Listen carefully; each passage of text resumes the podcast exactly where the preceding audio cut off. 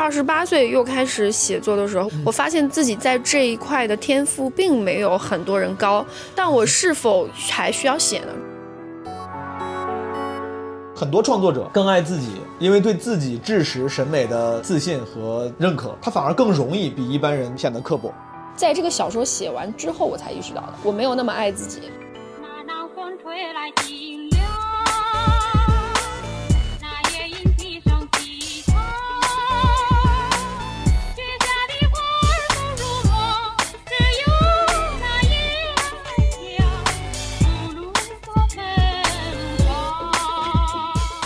这本书的序是正直给你写的。他说，每一个出色的小说作者都是从找到自己的语言起步。很显然，赫伊曼出手就做到了。如果你觉得有一个原因，大家应该读读它，这个原因应该是啥？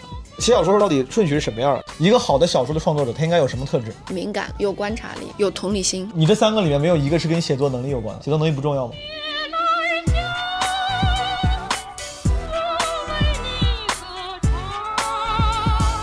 我的工作和我的生活从八年前开始就已经分不开了。喝酒也是我的工作，同时也是我的生活。开门做生意，什么样的人都有。这个男生喝醉了之后呢，他突然把裤子全部脱了，就靠在那个电线杆上遛鸟。哥们儿开始电线杆吗？是把裤子脱了。在我们店里喝醉的都是女孩子比较多。在我看来，就是女性小说就是要一定会写这一刻的。你好像爱所有人。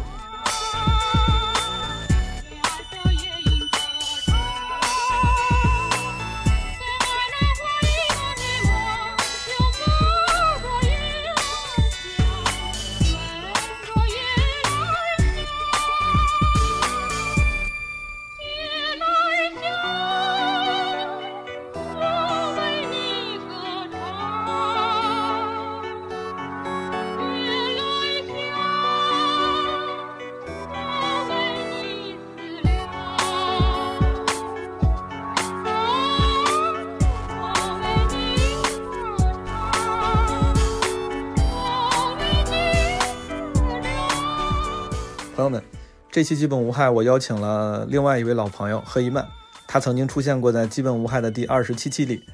他是一位写作者，也是一个餐饮从业者。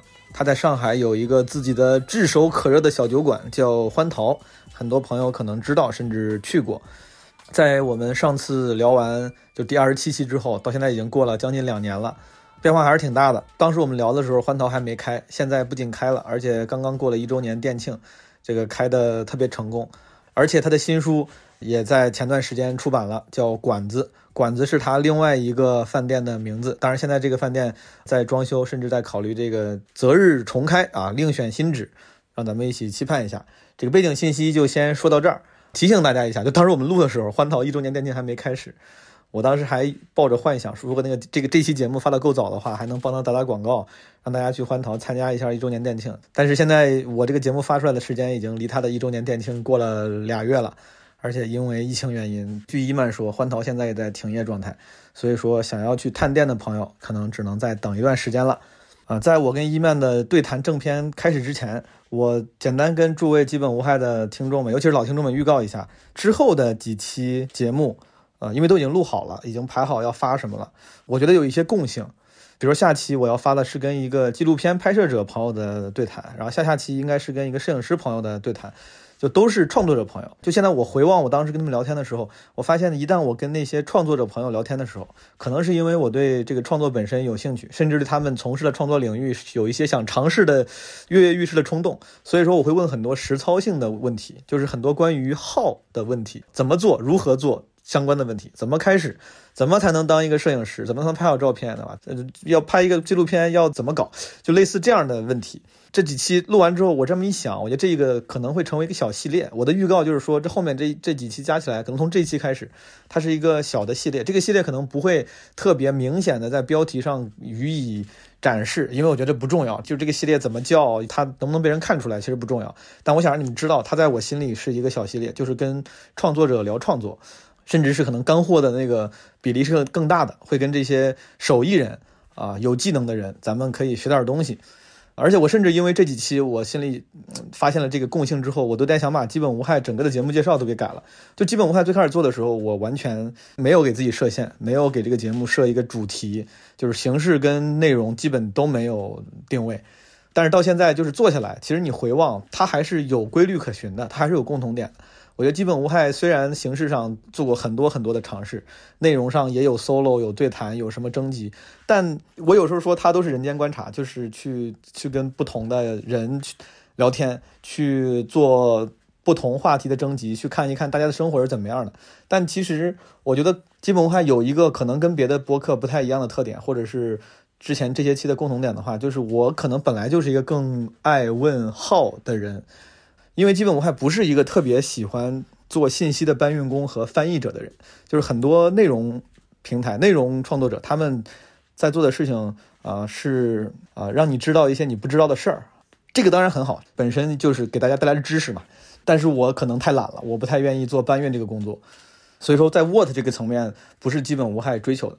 why 这个层面，最近大家老就是这些年，大家总在强调这个探求。原因的这个重要性，就是总有人说说要对世界充满好奇，要有好奇心，其实这就是所谓的探求那个 why 嘛。这个当然很好，但是我觉得如果是纯没有目的的探求那个原因，这不就是路易 C K 段子里面就小孩总在问为什么，就一直在问为什么，对吧？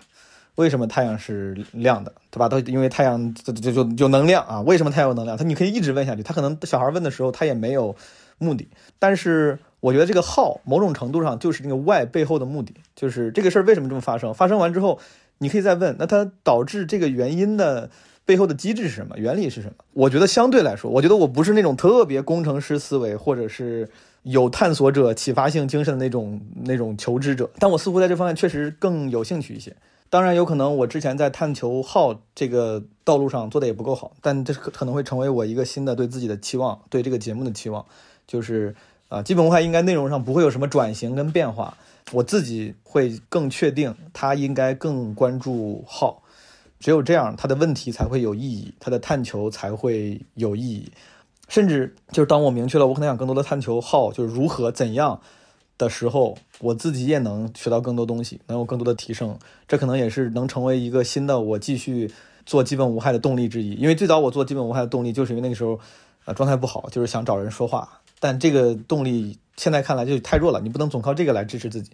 我觉得，当我确定了以后做节目就是能多探求一些号，那就会让自己觉得这个东西对我是有有反哺的、有帮助的。我希望在基本无害这个新的定位下，也能让大家有更多的收获。好了，朋友们，这个对于基本无害所谓这些定位以及我背后思考的介绍呢，很抱歉，因为它跟这期确实主题没什么关系，但是我总得有个机会给你们讲一下，in case 有些朋友会关心、会在意。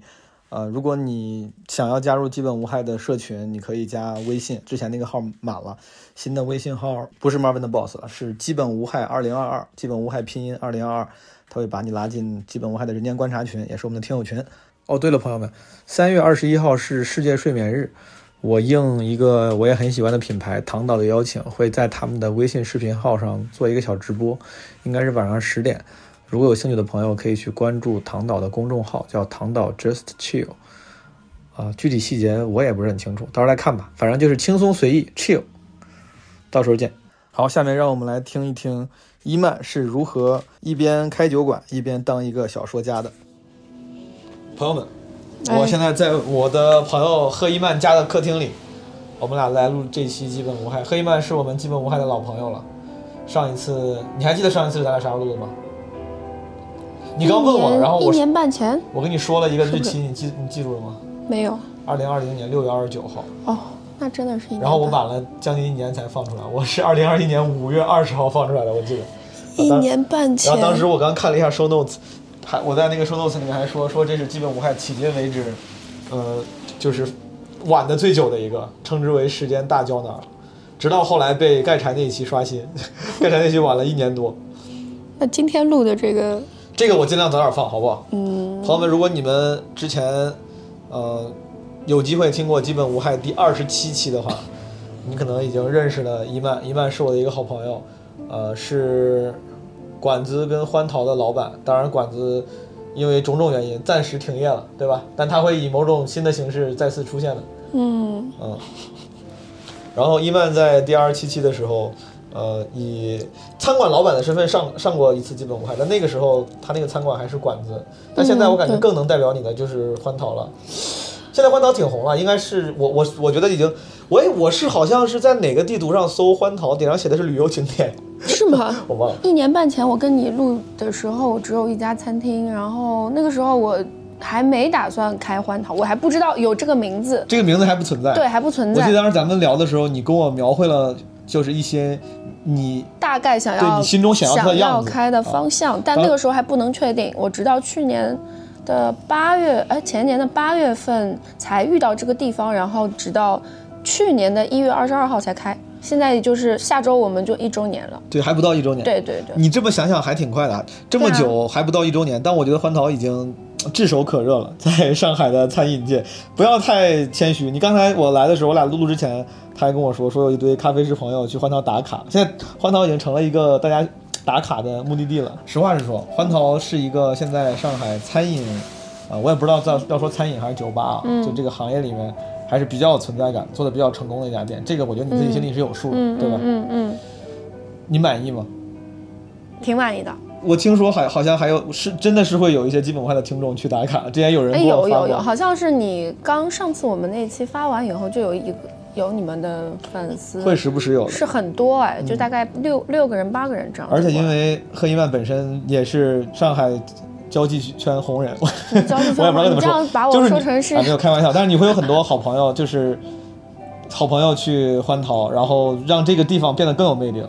前两天我这个我能说吗？不能说，我可以剪掉。前两天你不是告诉我，你说 Angelababy 还去你们店里，对，这个这个也能应该能说吧，就就去反正会有一些明星去，为什么？他为什么？他是是因为他带他去的人是你的朋友，还是他自己听说这个地方特别好？你应该是朋友带他，就是认识的朋友的朋友带他去的，嗯明白应该是这样子。人家反馈怎么样？开心吗？没问，就没没去打，我也没去，我也没在，嗯，明白。嗯。你现在你现在去店里的频率是什么什么样？挺高的，我一周肯定能去个五天吧，因为我自己也要喝酒。欢桃不是一个餐厅，就跟馆子不一样，它是一个酒馆嘛。那喝酒的地方，但也有食物，它是一个能吃东西的酒馆。对对。然后，但是喝酒这个属性，就是在疫情之后，突然，我觉得人对这个需求更大了，尤其是年轻人嗯，啊。我不管不知道你们是有没有感觉，我自己个人就觉得我越来越爱线下社交了。你越来越爱线下社交了。线下社交，我是疫情的时候在家里待两个月，然后我突然发现我其实是一个很爱热闹的人，嗯我想跟人聊天，我不想只在微信上跟人聊天，我不然我就与其这样，我不如不聊，嗯，我就是挺想要面对面看着对方的眼睛跟他说话这样子，你看啊，之前不是说人的两分两种性格吗？一种什么外向型、内向型。外向型是是会从社交活动中获取能量的，嗯内向型呢，就是如果按这么分的话，这个内向型它是会消耗能量的。那我能理解你是会获取能量的吗？从社交中？呃，如果这个沟通是有效且真诚的话，我觉得一定是，那在你现在大部分的社交生活里面，不一定。这个占占比多大呢？就是能让你呃，获取能量的我我尽量我。因为我自己可以去控制它，所以我觉得百分之六七十哦，还是有效的。所以说这是一个你自发的愿意，你就愿意去店里，这不是你作为老板你说我得去店里，这是我的任务，你是真的想去，哪怕你没有这个工作的这一层因素，你也会选择很经常出现在店里。我可能会选择很经常的去喝酒，哦，但去哪一家喝酒就不一定了。但自己店里喝不是很省事、便宜、嗯方便，还可以见到很多朋友。你二零二二年你对欢桃有什么期望吗？还是说你现在觉得它它已经是一个非常好的形态了？你觉得这个欢桃现在这个样子是你最想要的样子？我希望它能稳定啊，它能它能保持啊。所以说现在这个样子其实已经很满意，就很好了。只要它继续能保持下去，就是一个呃，因为在上海，所有的店都是第一年出来的时候是最有可能是最，嗯，比如说生意最红火的。你维持这个热度，反而我觉得是一个接下来要经历的。上海这个淘汰的非常快，对吧？对，因为紧接着二零二二年会出来很多很多新的小酒馆。你怎么知道？这是呃这是已经 谁通知你了吗？不是酒馆是一个所谓的，呃，做餐饮界的一个新的赛道，就是嗯包括资本也在盯上酒馆这一块。哦，是因为那个海伦斯上市了之后，然后小酒馆啊什么，就是这些东西，海伦斯是什么？海伦斯就是一个在二三四线城市做的，开了非常非常多分店的非常便宜的小酒馆，就类似于胡桃里这种，嗯，我能这么理解吗？比比那个要更加低龄化和便宜。哦，嗯，那大概是那意思。对，它和咖啡行业一样，就是有更多人在开始去做小酒馆了。伊曼这个新书叫《馆子》，跟你上个跟咱们上次咱们嗯上次录播客的时候，那个时候你的主要的餐厅是同名的，对那个当时要管的一九八对吗？我记得。对，因为他在进贤路一百九十八号嘛，所以当时也不知道起什么英文名，就用它的地标了。我当时听说你写了这本书，因为因为没有机会看嘛，没有收到，愿顺丰。嗯，我跟伊曼决定要录这期博客前，昨从昨天开始，我才在网上就是临时抱佛脚，赶紧补读了，就很快。我这个怨我，我首先我我跟大家承认我没有读的特别认真，因为时间不太够，因为我明天就要离开上海，然后以现在这个。严峻的疫情情况，我也不知道下次什么时候回来了，所以说我就想赶紧能看点儿看点儿，然后跟一曼就录这一期。我没有看完，但在我看这本书之前，我以为嗯，这个《管子》这本书讲的是跟你的店有关的故事。我甚至好像隐约记得，当时这本书的介绍里面好像都还提到了说，感觉你在这个饭店里来来来往往见了很多形形色色的人。但可能是我记错了，但是我心中又一直有感觉，你写的是那些顾客的有趣的时刻的故事，但完全不是，对吧？嗯，其实完全不是。这其实本身我也没打算用“管子”这个名字，这个其实是出版社的建议，他们觉得这个比较中性，就像茶馆一样，你感觉里面什么人都有，什么故事都有，它是合理的，它是一个很空间的一个词，所以后来我觉得那。也可以，因为嗯也没有找到更合适。如果我把单独的某一个篇目拎出来，好像又太着重于它，所以我反而希望取一个跟他们都没有关系的名字。明白？你能不能简单跟我形容一下这本书是讲什么的？我知道它不是一个故事，嗯，它是。但如果你要你要作为创作者去形容它的话，它是，它这本书是讲的是什么呢？讲的是你你比如说你好，你对这几年城市生活的一些洞察，还是一些你在乎的情绪的表达？嗯，它是我二零一八年到 到二零二零年期间写的六个小说，然后，呃，我觉得它是比较偏女性题材的小说，就是嗯里面不不一定每一个故事的主人公都是女性，其中嗯也有主角是男性的，但它的里面描绘的很多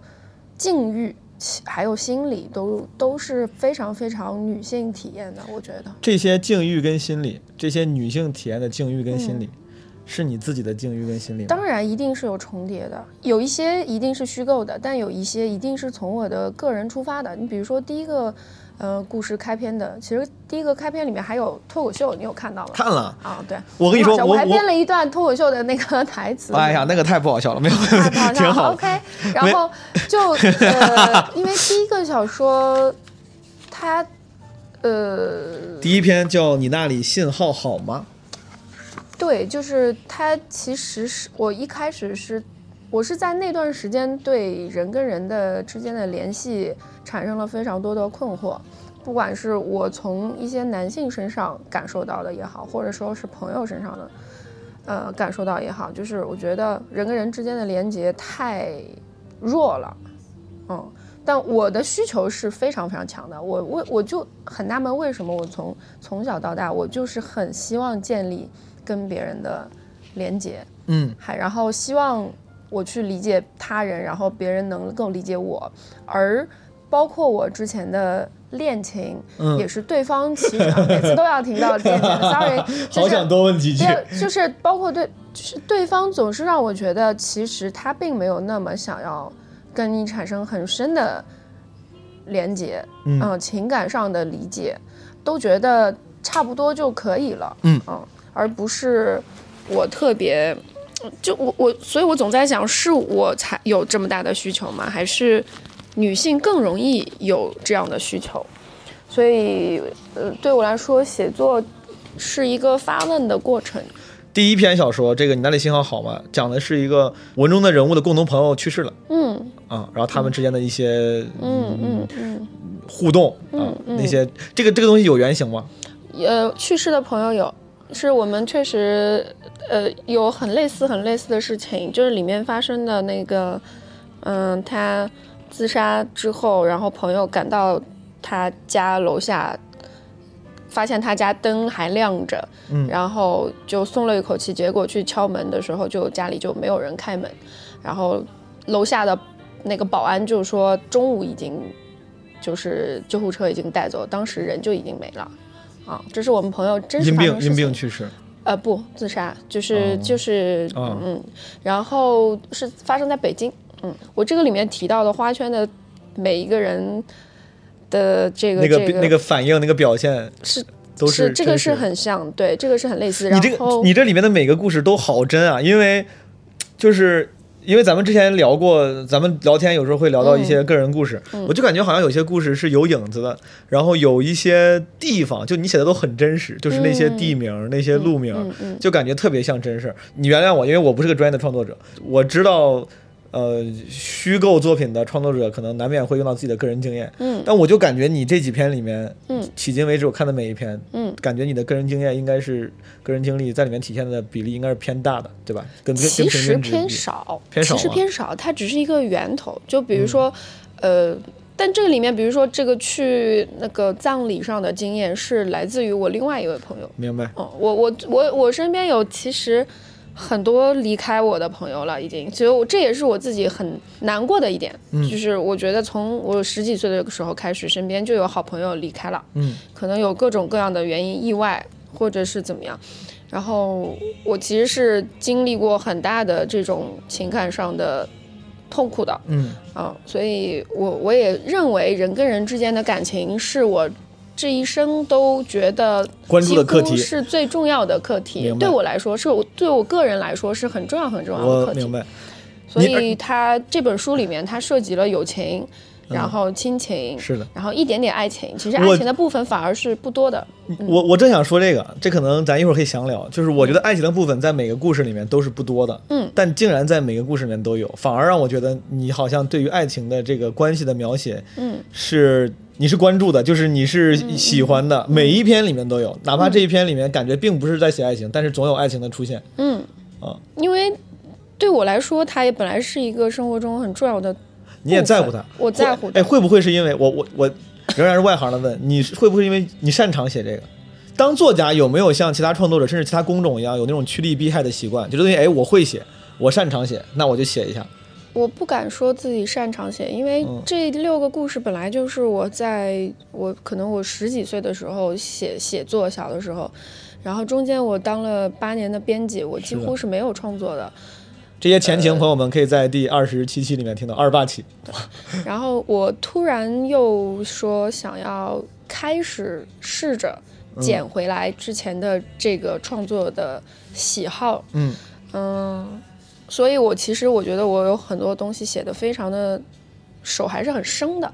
然后直到我最喜欢的那篇第五篇就是绿绿洲，这个是最靠近现在创作的一个小说，也是有两年两年前了。嗯，它就更像一个真正意义上的小说，《中年天使》和《绿洲》都是更像一个虚构的小说，它几乎里面所有的东西都是虚构的。好嗯。你那里信号好吗？这本这个每一篇文章可能我都问这个，为啥叫这个名字呀？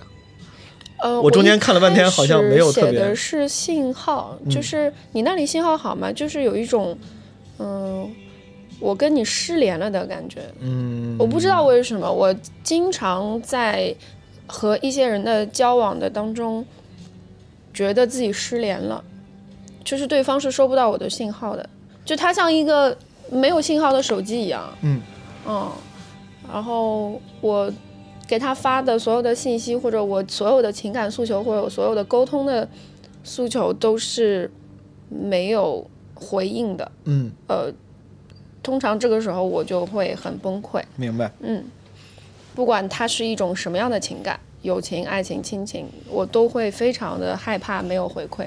嗯你的球扔出去，没有人打回来嘛，所以这也是我我要解决的是我自己的问题，这不一定是嗯普遍性，但嗯对我个人来说，这个这个情况它困扰了我很很久很多年，嗯我自己没怎么写过小说，我 上次我写小说应该是初中，就是文艺青年写着玩嘛。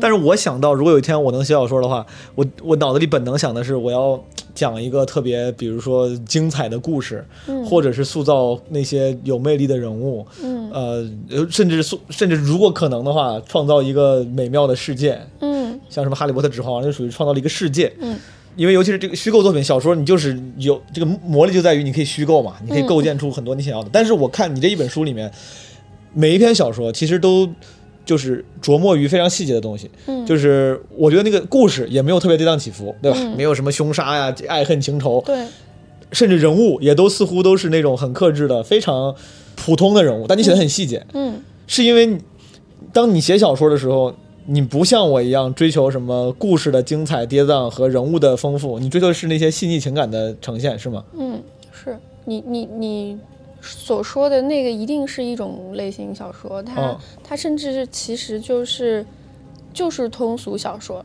就是典型的通俗小说的行为。因哦为以前小说不是说在最早最早开始就是有人讲就是讲故事嘛，他希望、呃他要不停的在讲自己的这个故事，嗯然后让让自己不被杀掉，因为每天都在、哦他讲故事给那个把他们抓起来的人听，然后让他不被杀掉。啊，他是有一个固定的、明确的任务的，就是我必须得让你想继续听下我这对个故，事。让别人想要听，然后且不停的想要听。然后那，在中国就是说书嘛，嗯对，就是典型，所以他一定是情节上要有跌宕起伏这么一个功能的嗯功效。但是在小说的现在的发展，包括现在有那个创意写作啊，然后什么啊新型的这种，对，就是小说已经不流行这么写了，就电影已经不流行这么开了，歌已经不流行这么唱了，我一定要有高潮副歌嘛，嗯对啊，也不用的呀。嗯所以说，呃呃，现在的小说可能更关注的东西也是各种各样的，你可以写你自己独特的观察、经验，嗯。而且是个体经验比较多，因为每个人的个体经验越来越不一样了。比如说，我写的都是普通人，嗯。因为我所见到的，我所相处的，然后包括我自己，我都认为是非常平凡的普通的人，但我们的心态可能会有很多彼此之间会有很多差异，但又有很多共性。而且很这也很值得呈现。但难道这样的人不值得被人关注吗？他可能普通人身上还是有某种传奇的。是是，你比如说啊，嗯我们讲脱口秀，大家说它有一个功能，虽然很多人讲脱口秀动机各不一样，有些人为了红，有些人为了获取价值感，嗯，但普遍来说大家都还是认同的，它有一个嗯功能，就是能帮你某种程度的消解一些负面情绪，对吧？嗯一些你没之前不能正面的或者是没法聊的，当你在台上用笑声消解的话，这是它的功能。嗯，当你选择写作的时候，尤其是写小说的时候，嗯你没有去选择写个 blog、写个散文、写个日记，嗯，你用写小说的形式，它它的功能是什么呢？为什么为什么你要拿起笔写这篇小说？就是它一定是一个表达情绪的出口，它未必是表达情绪、嗯这么单单一的东西，就是它表达你的所有可以表达的东西，包括它都可以练习你，让让你坐在那里。一天什么都不干，非常专注的做这件事情本身，嗯你都能在这个事情类似于冥想、打坐的一个行为当中获取一些平静。嗯，所以说，写作对你来说是能获取能量，就是就是你写完之后，你感觉有些地方被开解了，有些地方被治愈了。它是一个很综合的感受。就是我其实写小说的时候蛮痛苦的，我这这六个故事是对我来说很痛苦，因为它对我来说很难。我想起来了，就是我之前在玻璃提过好几回，我说有朋友告诉我，就是我觉得有一段时间我写段子写的太轻松了，就是我不太愿意特别的痛苦的去打磨它。然后我就就就是伊曼跟我说的，说这是不对的，说创作应该是痛苦的。就我感觉你是你是你是用更高的要求来，就是真的是拿一个职人的精神来要求自己的创作的。所以你写这些东西的时候，虽然一边是很个人化的表达，但你一边也是非常高标准的去打磨它的，所以说才会痛苦嘛。对我来说是有不同阶段的 不同的感受。比如说我十几岁刚刚开始，呃，想要去表达情感，想写这些东西的时候，那个时候我好像没有痛苦，没有任何的痛苦，就是一晚上一个小时就写完了。我那个时候所有我就觉得哇，写东西我只要想写，我就可以写，因为一对自己的要求还不是很高，我也没有。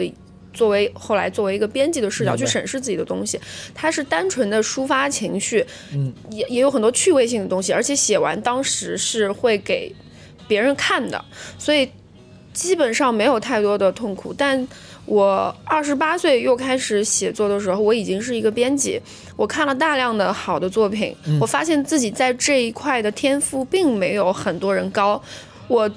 但我是苦，但我是否还需要写呢？这是我当中去思考的事情。我之前没写，就是因为我觉得我可以不要写了。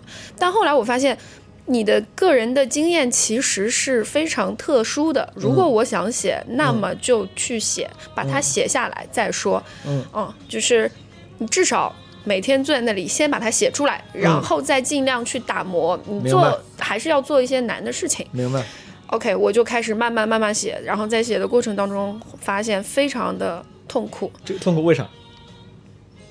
一还是说这件事情是想把这件事情是难的，哦关键是写小说本身这件事情它是难的。我就我就问的很细啊，这个难，所以说这个痛苦来自于，哎呀，我想写的写的东西，我感觉我的能力不足以支撑，所以你就不得不想办法去想想办法去提高能力，然后去打磨，是这种难它？像一个，比如说你去做一件雕塑，嗯你一定会反复反复去打磨你嗯认为不应该存在的地方，或者增加一些东西，嗯然后你就你会觉得这个事情它是一个像工程学一样的东西。小小说其实是一个像。写小说的人，我觉得像工程师，他不是一个诗句，是一个很瞬间的感受，嗯非常丰富。小说不是的，哪怕是短篇小说，你的所有的结构、你的人物，你是要有设定，它不是说什么都是小说，不是我今天写一个非常非常创新的呃。小杂文，嗯我把表达一个感想，写一个天马行空的东西，可能看上去非常惊艳，但它未必是一个小说。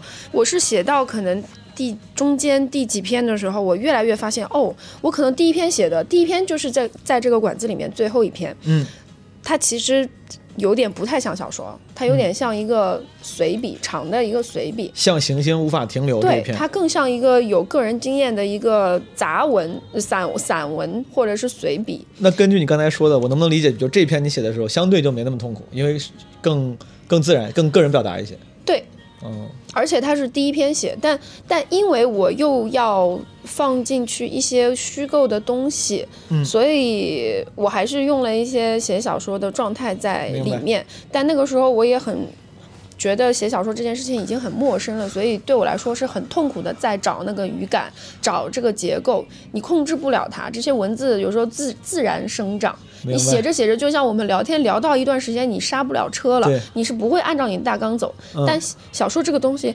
就是要有一个大的框架的，啊，嗯没有办法。所以我后来在慢慢慢慢，第二篇写写完到第三篇、第四篇的时候，我可能稍微流畅一些。那第五篇、第六篇才是我觉得哦，我好像刚刚开始琢磨到我我有进步了，入门了。我觉得我有进步了，我自己明显能感觉到有进步。谦虚了，谦虚了，他这个一万谦虚了，朋友们。每一篇我我虽然看的不太认真，但是因为时间不够，但仍然每一篇都是非常值得欣赏的作品。小说真的很像一个很立体的空间，嗯嗯，在这个里面它它是有时间、有人物、嗯有所有层层叠叠在他们身上发生的一切，有这个空间的环境，它其实是就像电影一样，你电影。很多人现在也在去聊说，电影里面到底故事表达是不是个很重要？嗯，它是当然，它一个好电影希望它能讲一个好故事，但、嗯但与此同时，它难在它还需要别的东西。所以我觉得小说，而且每个人的理解确实不同，但小说真的就是很像工程学，明白。嗯而这件事情对我来说可能是难的，因为我是一个情感到达一处地方，我就会顺着这个地方一直流淌的那个状态。我的情，我经常就是说到，如果我列出提纲一二三四五六，我说到三的时候，突然就脱缰了。嗯嗯，这个是我的性格的问题，所以写小说对我来说其实很难。所以对你来说最难的难点在于管住自己的那个脱缰的思思绪。对，如果是纯从写作的那个技巧上讲，比如什么构建人物，呃，去制造情节、写故事，呃等等，然后或者是呃去渲染这个文笔，从这这种这种微观层面上讲，你觉得哪个哪个对你来说最难？讲故事对我来说还是挺难的，就是一个故事上的冲突，明白？嗯，就是冲突的矛盾的设定啊，什么这些东西，我对我来说会难一点。就它的转折，它的冲突，嗯，包括这个每一个冲突，它是不是这个人物应该做出或者是意外做出的？你要表达的东西到底是什么？但就它是一个很综合、很综合的东西。明白。管子这本书。如果你觉得有一个原因，大家应该读读它，这个原因应该是啥？让那些还没有看这本书的人，他会帮助你理解理解一些你身边可能就平时生活在你身边的人，他们没有说出的话，嗯，他们没有表达的内心。是的，你从这这本书里的不同的故事，他的视角当中可以。感受到，因为他们真的就是活生生的生活在你身边的很多人其中之一，会想的这些问题、困惑、焦虑，嗯，只是我们看不见太多人的内心。这这本书的序啊，是正直给你写的，嗯，然后正直那段话，我今天看到的时候，我当时就划线了。他说。你看，我直接就读读后面你写了一个，他说每一个出色的小说作者都是从找到自己的语言起步。很显然，赫伊曼出手就做到了。假如只能用一个词来形容他的语言，我会选择温柔，而温柔本身就是最大的天赋。这是正直说的。我当时看到之后，我觉得跟我对你的认识真的还挺像的。嗯，就是朋友们，伊曼，伊曼是真的是个非常非常温柔的人，不是性格行为上的那种温柔。嗯，就是，就我觉得你这个人本身就是。你好像爱所有人，我觉得就是你那个博爱不是技巧性的博爱，不是那种，你听我说啊，就不是那种，很多人会想哦，这个人是个酒馆老板，然后他酒馆又开得很好，他是个酒馆老板娘，大家会觉得这个人是不是像阿庆嫂一样，是那种迎来送往、八面玲珑、很会说话、很会弄处关系的？在我的眼里，我觉得你不是，嗯，你非常不是，你其实非常不是一个典型意义上的服务机构的这么一个那个精明的八面玲珑的人。你你之所以能网罗大家对欢桃的爱，对这对这个地方的爱，对你的爱，我觉得真的是因为你从骨子里的那种温柔，那个温柔是对人也不也不 judge。虽然有时候大家一半因为他说话比较容易正经，大家会觉得他说话有时候我们熟的时候，他说话显得好像那个没有像喜剧演员那么调侃，那么那么圆滑。但你他他内在是非常非常温柔的，对每一个人都极包容。我你你太爱每一个人了。我当时记得我第一次带高高去你店里的时候，我俩是好朋友、好兄弟。然后他当时也也有很多烦恼吧，嗯。然后我都觉得，哎，这有啥可说的呢？就反正大家喝吧，就聊吧。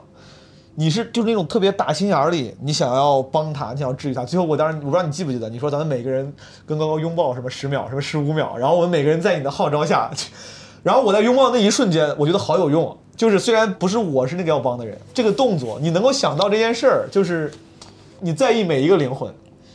就这个温柔是怎么做到的？就这种博爱，当然是加引号的啊，就是大家能大概知道什么意思。在我看来，很多时候创作者，嗯，文艺青年是自恋的，是更在意自己的，甚至老有人说什么文无呃那个就是文人相轻嘛。文人相轻的时候，其实本质上他可能描述的是有一些，就是很多创作者更爱自己，因为对自己知识审美的自信和认可，他反而更容易比一般人显得刻薄。觉得这个不行，那个不行啊，这个这个不够好，那个也没啥意思，就是他更容易显得刻薄，但你完全没有，这是你的从小就这样吗？你自己你自己能意识到对吧？你自己知道你是个这样的人。我我越来越能意识到了。这个这是个这是个要怎么培养的天赋？这个东西这是个与生俱来的东西，还是你自己经过修炼培养出的一个？与生俱来的东西，与生俱来的东西。我我觉得我从。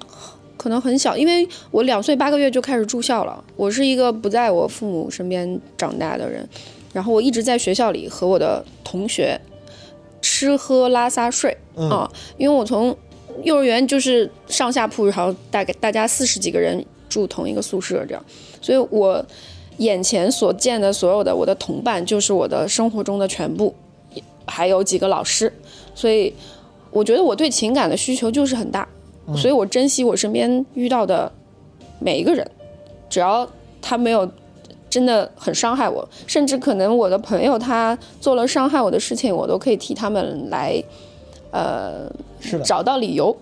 但当然，我觉得现在这一点我稍微好一点，就是说，如果真的发现有人伤害你了，你也是可以不用非要多这么一个朋友。这是我现在学会了的，因为我有点之前有点过分的圣母心，我觉得不太好。这其实是没有必要的，是因为你很害怕伤害很多关系。嗯，这个是我很天性害怕跟人产生冲突的原因。但我对人类本来是好奇的，且我对人是天然的。想要靠近的，嗯我不是一个想要远离人类的人。这点我就很佩服你，嗯，因为我就相对有点刻薄。对，我觉得咱们两个这一点是你能看得出来，性格上，其实我跟很多人都能看得出来，但你也能能看得到我这样的人，只是大家表达方式不同，但嗯，更加没有那么想要跟人待在一起的人，他或者说他只想跟自己特别特别在意的那局部的几个人待在一起。我是可能很愿意跟很多人待在一起，嗯，而且可能因为我的朋友很多，或者我欣赏的，我会看到一个人的很好的那一面，或者很优点的那一面，我会愿意跟大家在一起，而不是跟自己待着。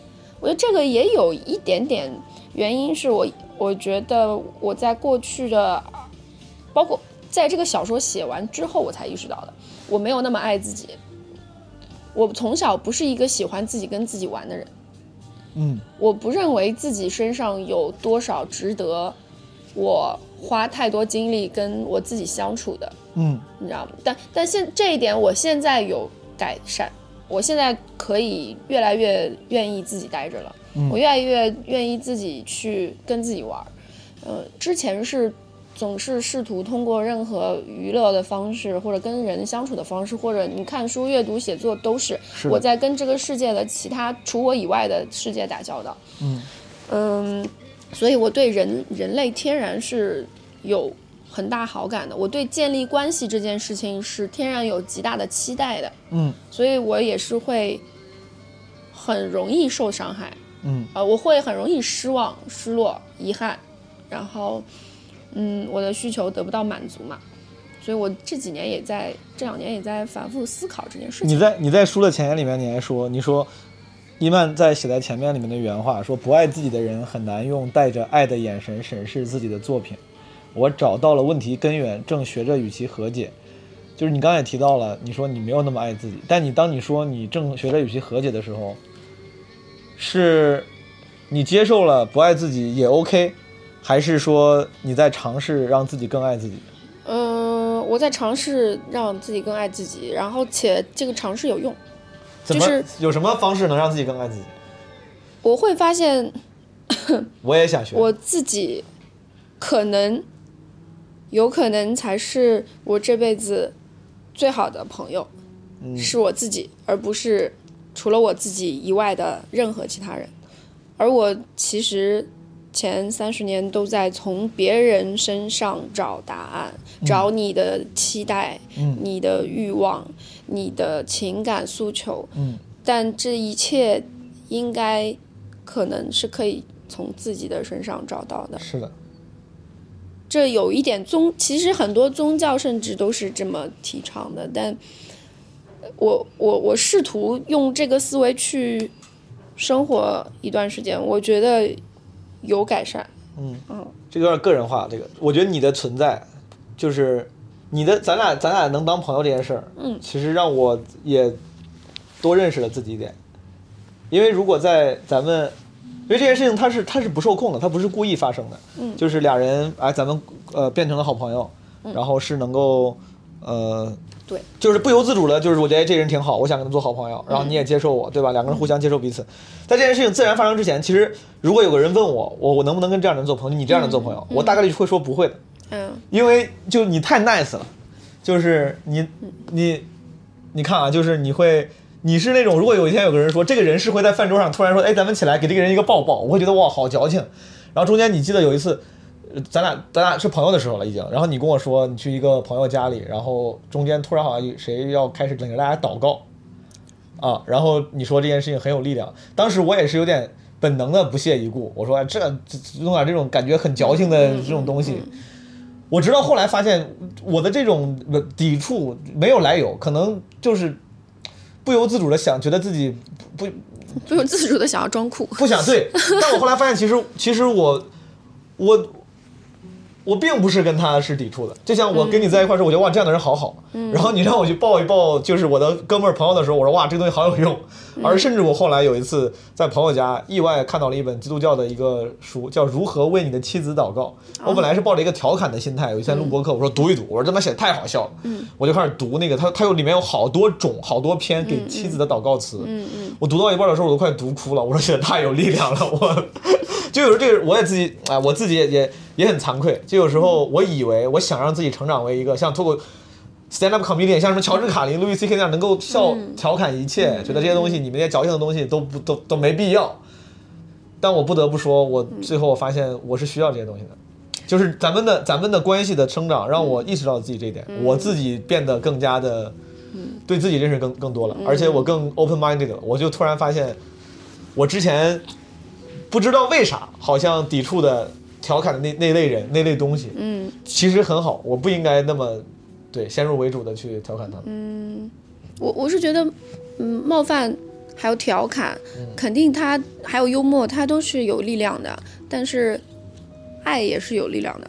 来，咱们再聊回书，嗯咱们快速的，我一篇一篇问问你好不好？第一篇，这个你的内心好好吗？是你觉得你想表达人与人之间有时候有时候会失联，你对这件事情的一个。然后有几个人之间的友情，嗯哦，对，大概呃聊了这么一个事儿，就是你身边的有一个好朋友突然不在了，嗯，然后让你去了解他的一个过程当中，你是一他在他死后，你才开始慢慢被迫去了解他，嗯，然后你在被动的情况下、未知的情况下，发现了那么多那么多细节，嗯而这些东西、这些细节都是可以冲击你，给你很强很强的震撼的。明白。你愿意给你的大作品分个，你觉得哪个写的最好，哪个相对来说更不成熟一点？我会有我最喜欢的嘛，所以我啊最喜欢的上来我说绿洲最喜欢的是绿洲，因为它最靠近。它就是因为我也希望我每一篇写的时候都有进步，因为我一共产量就很低，所以我既然用心了，我是希望我每一次都在进步的。它至少解决明白了技法上比前一篇更成熟嘛。明白。千玺这篇你觉得怎么样？你喜欢吗？呃，它和第一篇其实是有联系的。是的，对就是他想的是那个我这本书里每一个人人物人物之间都有一些小联系，这个结构都是有讲究的，是有 设计的。就是每一篇和其他任何一篇都有一个共同的人物。是的，我看着看着就会，我发现那个千玺里面讲的是那个酒馆的，就是什么看爱尔兰对对对，这个是一个呃日常场景，激发你，你就是有时候不自觉脑子里你会有很多场景的联想，所以我会觉得那。为什么不写下来？我相信电影的创作有时候也是这样的，你自己看到这些素材之后，你不会忘记，是的。所以你就忍不住想把它写。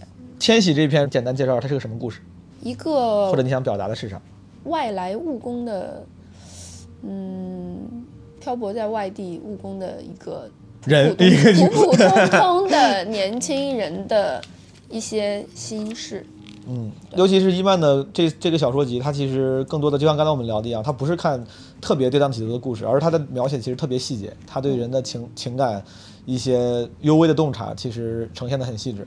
嗯，所以说我我这个情节啊，纯粹就是瞎问，你们不要不要根据情节去对，不要判断不要不要听总结。是的然后我的小说也不是故事为主的，是的可能是人物为主的。嗯嗯千玺里面这个人物，他他就是一个非常普通的，你可以，你周围有咖啡师，你也有工程师，嗯，然后也有干别的任何普通工作的人，但是他们内心的一些关于生活都有自己的独特的体验是的，和需求，嗯，这个需求是没有办法对外人讲的，嗯，但谁来发现他们？你 也不是说我真的实实在在看到这样人，但我在我的有限的视角里，我看到了很多和和他们很像的人，嗯或者说我感受到了不同的人。那我不可能说原班把生活一个人原搬到小说里，但我只是能说他的一些生活上的经验对我来说是产生了冲击的。是的，不如我们匍匐前进。这是个，我但就不问什么故事了，就它是一个？一些也是一些都市年轻人之间的一些情感，这个里面反而是唯一一篇写了写爱情的，嗯，它是真正写爱情的一篇，一些现代人的情感关系、情感方式。有你的有你自己情感故事的投射吗？这一篇里没有，但是是我好朋友的。这一篇是我的好朋友讲给我的 经历，然后我用了很多在里面。，明白。中年天使，你刚说这是你最后写的两篇，就是中年天使、绿洲，你都还挺喜欢的，对吧？对，因为这两篇，而且这两篇是最大化虚构的作品。就没有任何原型，比如说朋友讲给你的故事什么的没有的。中年天使是讲啥来着？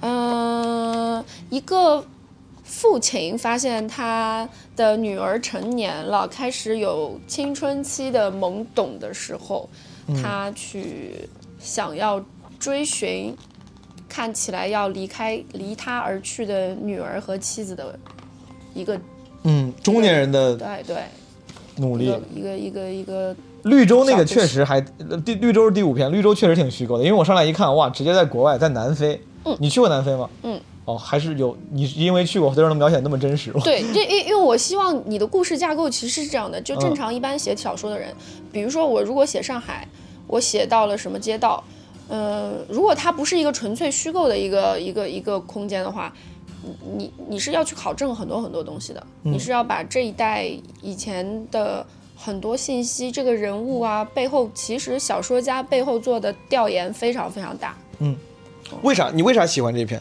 绿洲为什么是你最喜欢的一篇？呃，其实绿洲里面有一个呃心理情绪是我曾经有过的。这个绿洲里面的女主人公其实心中有一些嗯难以解开的嗯心结，是我从小到大都有的。我其实写了很多人是跟我的性格会很像的，嗯，他在这个故事当中。或许解决了他身上的这个问题，或许没有解决，但他一定发现了。但他的痛苦可能也是因为他发现了，但他发现他无法逃避，无法逃开。这个故事的这个故事的女主人公是一个已婚已育的中年，呃，不算中年啊，但是已婚已育的女性，嗯，叫利群。你怎么想的？就当时我不知道，就是我名字，我要不往下看，很难。想到这是个女性的名字，是那个跟那个烟的名字一模一样，朋友们。对，利群这个作为一个已婚已育的人，你怎么能？你作为一个单身女性，怎么能够？揣摩她的心态。对啊，揣摩就每天都想着这个人。脑子里天天想着一个对，这两个写这个小说的两个月的时候，你脑子里就是利群这个人到底是什么样的人？就是我脑子里是有一个固定的模型，他就是这样的人。他所有的一切，甚至他的脸，我都要想的。他大概长什么样子？他的身材是什么样子的？哎，怎么写小说到底顺序是什么样的？如果要写一部小说啊，虽然每个人创作方式都不一样，但对你来说，这是怎么样的？就是你都会做什么事我通常是会有一个有人物出现，先先有人物出现，先有人物出现，然后我会觉得这个人物对我来说值不值得写。嗯，他如果是一个值得当主角来写的话，那人物加事件，就是他有没有任何一个，至少是场景或者一个片段是让我觉得值得写的。嗯，那一个人物再加上这么一个场景，它就立体了，我就可以根据这个来延伸他的前、之前这个场景之前的他是是一个什么样的人，这个之后是什么样的人，我会在脑里脑里先过一遍，他有可能这一生前后会发生什么事情。嗯，如果他，嗯、发生的这些东西我推无法往前倒推，嗯或者往后快进的话，那这个人可能我就不会写。所以说你的写作的顺序是你先发现了一个，不管是生活中还是你脑子里，反正你先发挖掘出了一个有魅力的，你觉得对你来说有吸引力的人物，然后你再去看这个人物身上有没有值得写的事儿，如果有的话，你就尝试去构建构建这个事儿。我不会先觉得说这个人物会不会有魅力，嗯。其实不一定是特别，我觉哦。得特别有魅力，但我可以想办法让他有魅力。明白，啊，但是我可能脑子里自己，我先觉得这个人物他很有特点，明白。啊，他有特点，然后事件是有魅力的，就是嗯这个事件是让我觉得是有冲击力的，就是《中年天使》和《绿洲》里面也是，就是它还是有一些事件是有冲击力的，包括第一篇的《你那里信号好吗》，就它有一个，嗯，那非有不非常有记忆点的事儿，对，不不涉及到剧透了吧？但是它它有一些，比如说到最后他去送花圈的那个那个事件，让我觉得非常有趣。然后千禧里面也是，他这个咖啡师告诉这个女客人，他们他为什么要送她爱尔兰 whisky，呃，爱尔兰咖啡，是因为他们店里面的日本的客人到了五年，要纷纷回国了，嗯，所以这些酒被他们开完以后放在那里，写了他们的名字，无人认领，嗯，这个行为我不知道是不是因为我是餐饮人的原因，我看到这些酒放在店里，每天。然后它的主人都要回国而不会再回来了，这是一个大环境所所造成的事事件，我会觉得很有很有意思。是，所以我我有时候都是这些场景让我先在脑子里拼凑了，我觉得哎它很值得写，那我再去看看有没有其他的好衍生出来的东西可以写。最后那个像行星无法停留，你说那个像散文像杂文。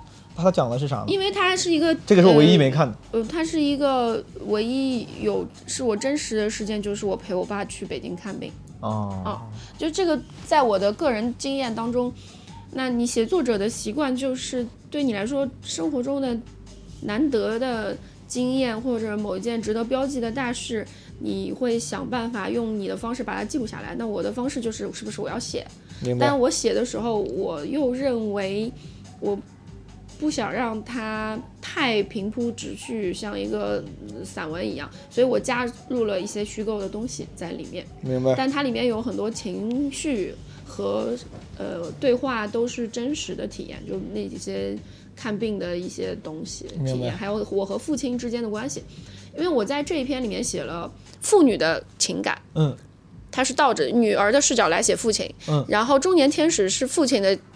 视角来写女儿，嗯，因为父女关系它就是一个我没有我这辈子没有还没有经历过母子或者母女关系，但是，呃，我有母女关系，但我没有自己的小孩，嗯，或者我没有没有体验过父子是什么感觉，是我只能体验父女，所以我能写的目前为止就是父女。明白，嗯，如果给一个初学者，现在假如就是一个初学者，向你要建议，一个小小说的。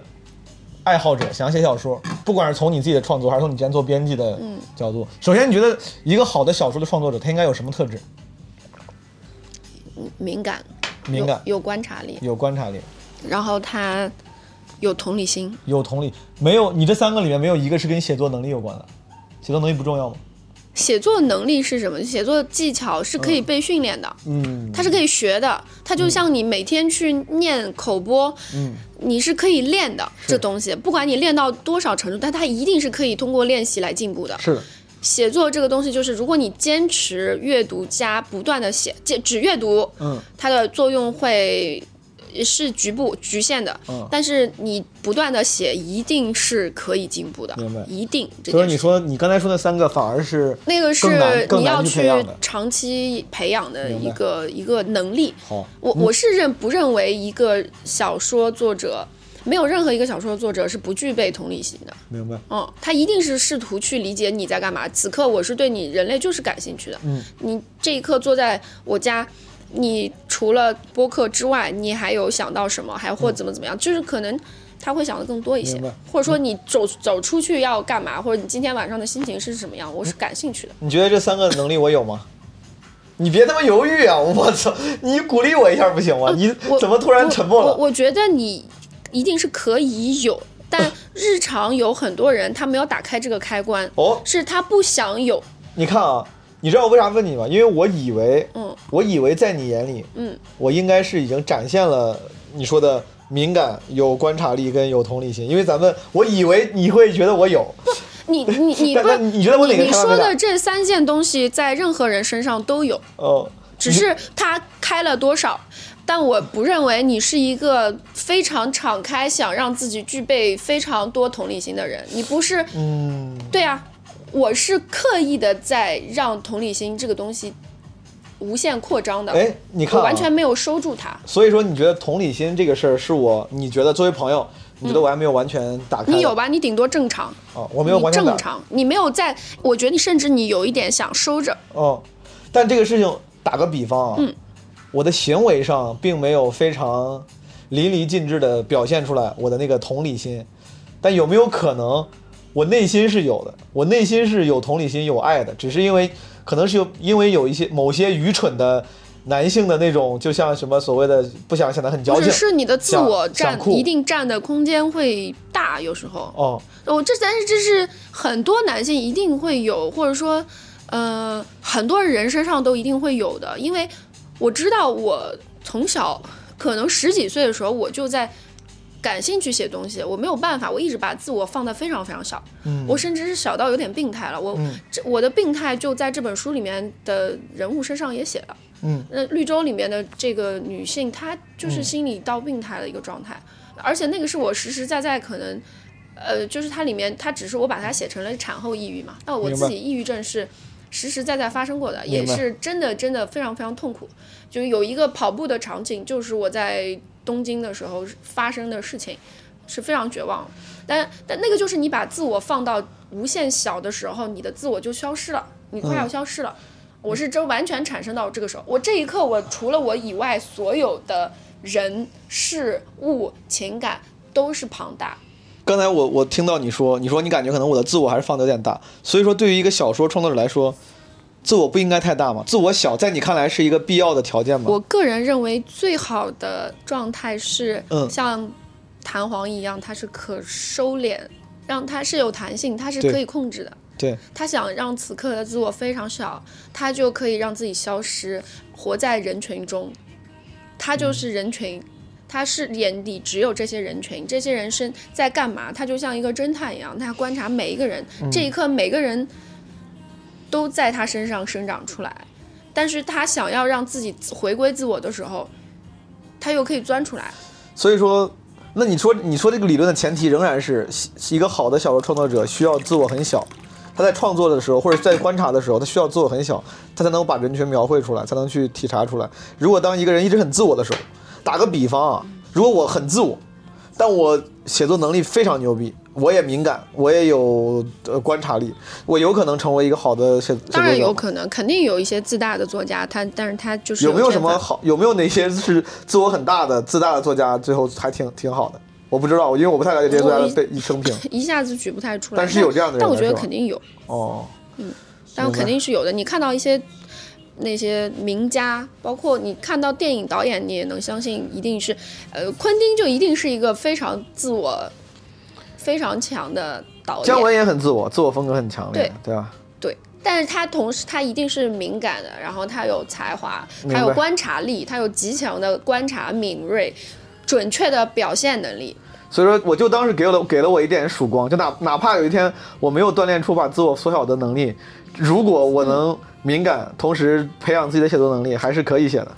当然可以啊，而且而且我觉得根据每个人你的这个数值不一样嘛，你的嗯。功能值是不一样的，然后你根据这个来去选择你感兴趣的题材就好了。是的，你可以去写一一些其实科幻作家，或者是我写一个嗯结构上更加的矛盾冲突感很强，或者很有观赏性的小说的人，他也可以写的非常好，但他其实不需要那么的把自我放得很低，我觉得。书咱们先聊到这儿，大家一定要去买馆子。但千万不要像毛东一样看得这么快，对我我适合慢慢阅读。我会回去沐浴更衣焚香，重新阅读几遍了。聊聊欢桃吧，因为这个我我某种程度上虽然欢桃跟我没什么关系，但我某种程度上觉得我见证了它的生长。因为上次咱们录的时候，咱们还一块儿讨论了这个店应该是什么样的，然后你你想让它是什么样的，现在已经是开的有声有色了，且我经常去，我也觉得好像似乎某种程度上我也是它的一部分。那你自己喜欢嘛？就是到底就是单独它作为一个店来说，而不是它是我的店，你什么感觉呢？首先我很喜欢，我很喜欢的原因是因为我妈可能不愿意听，不会不愿意听到我说这个，但是我我妈不希望我多喝酒，但我曾经一度是挺喜欢去各个酒吧打卡，呃，我不我我对我来说完全不算打卡了。我就是喜欢去酒馆，嗯，我不喜欢 clubbing，咱俩之前聊过这个，我非常不会 clubbing，嗯，那个夜店蹦啥的，我对夜生活没有需求，甚至我就是喜欢酒吧酒馆的那个感觉，嗯。国内大家可能叫都叫静吧，嗯。但对我来说就是 bar bar 跟 club 的区别，嗯，我之前在刚来上海的时候，甚至我在国外上学的时候，嗯我在纽约那一年，我会有意识的，虽然那没啥钱，我会有意识的把自己可支配的收入 去花在去探索一些我感兴趣的餐馆和酒吧上。嗯我后来回国之后，很多年没回去。我去二零年的时候又回去，为了看路易 C K 专场，又去了趟纽约。嗯我觉得又很有意识的，去了几个就是很有名的纽约的酒吧，之前没机会去的，然后去、去去去看。因为第一，我某种程度上我是喜欢酒的，我尤其是对啤酒跟 whisky 是我上学时间培养出的兴趣。我当时在上海创业那几年，基本上所有的 whisky bar 都去过了，而且当时不是有什么 fifty best bars in the 嗯 world，、对上海占几个嘛？我从那个按照那个按图索骥找了很多酒吧去体验。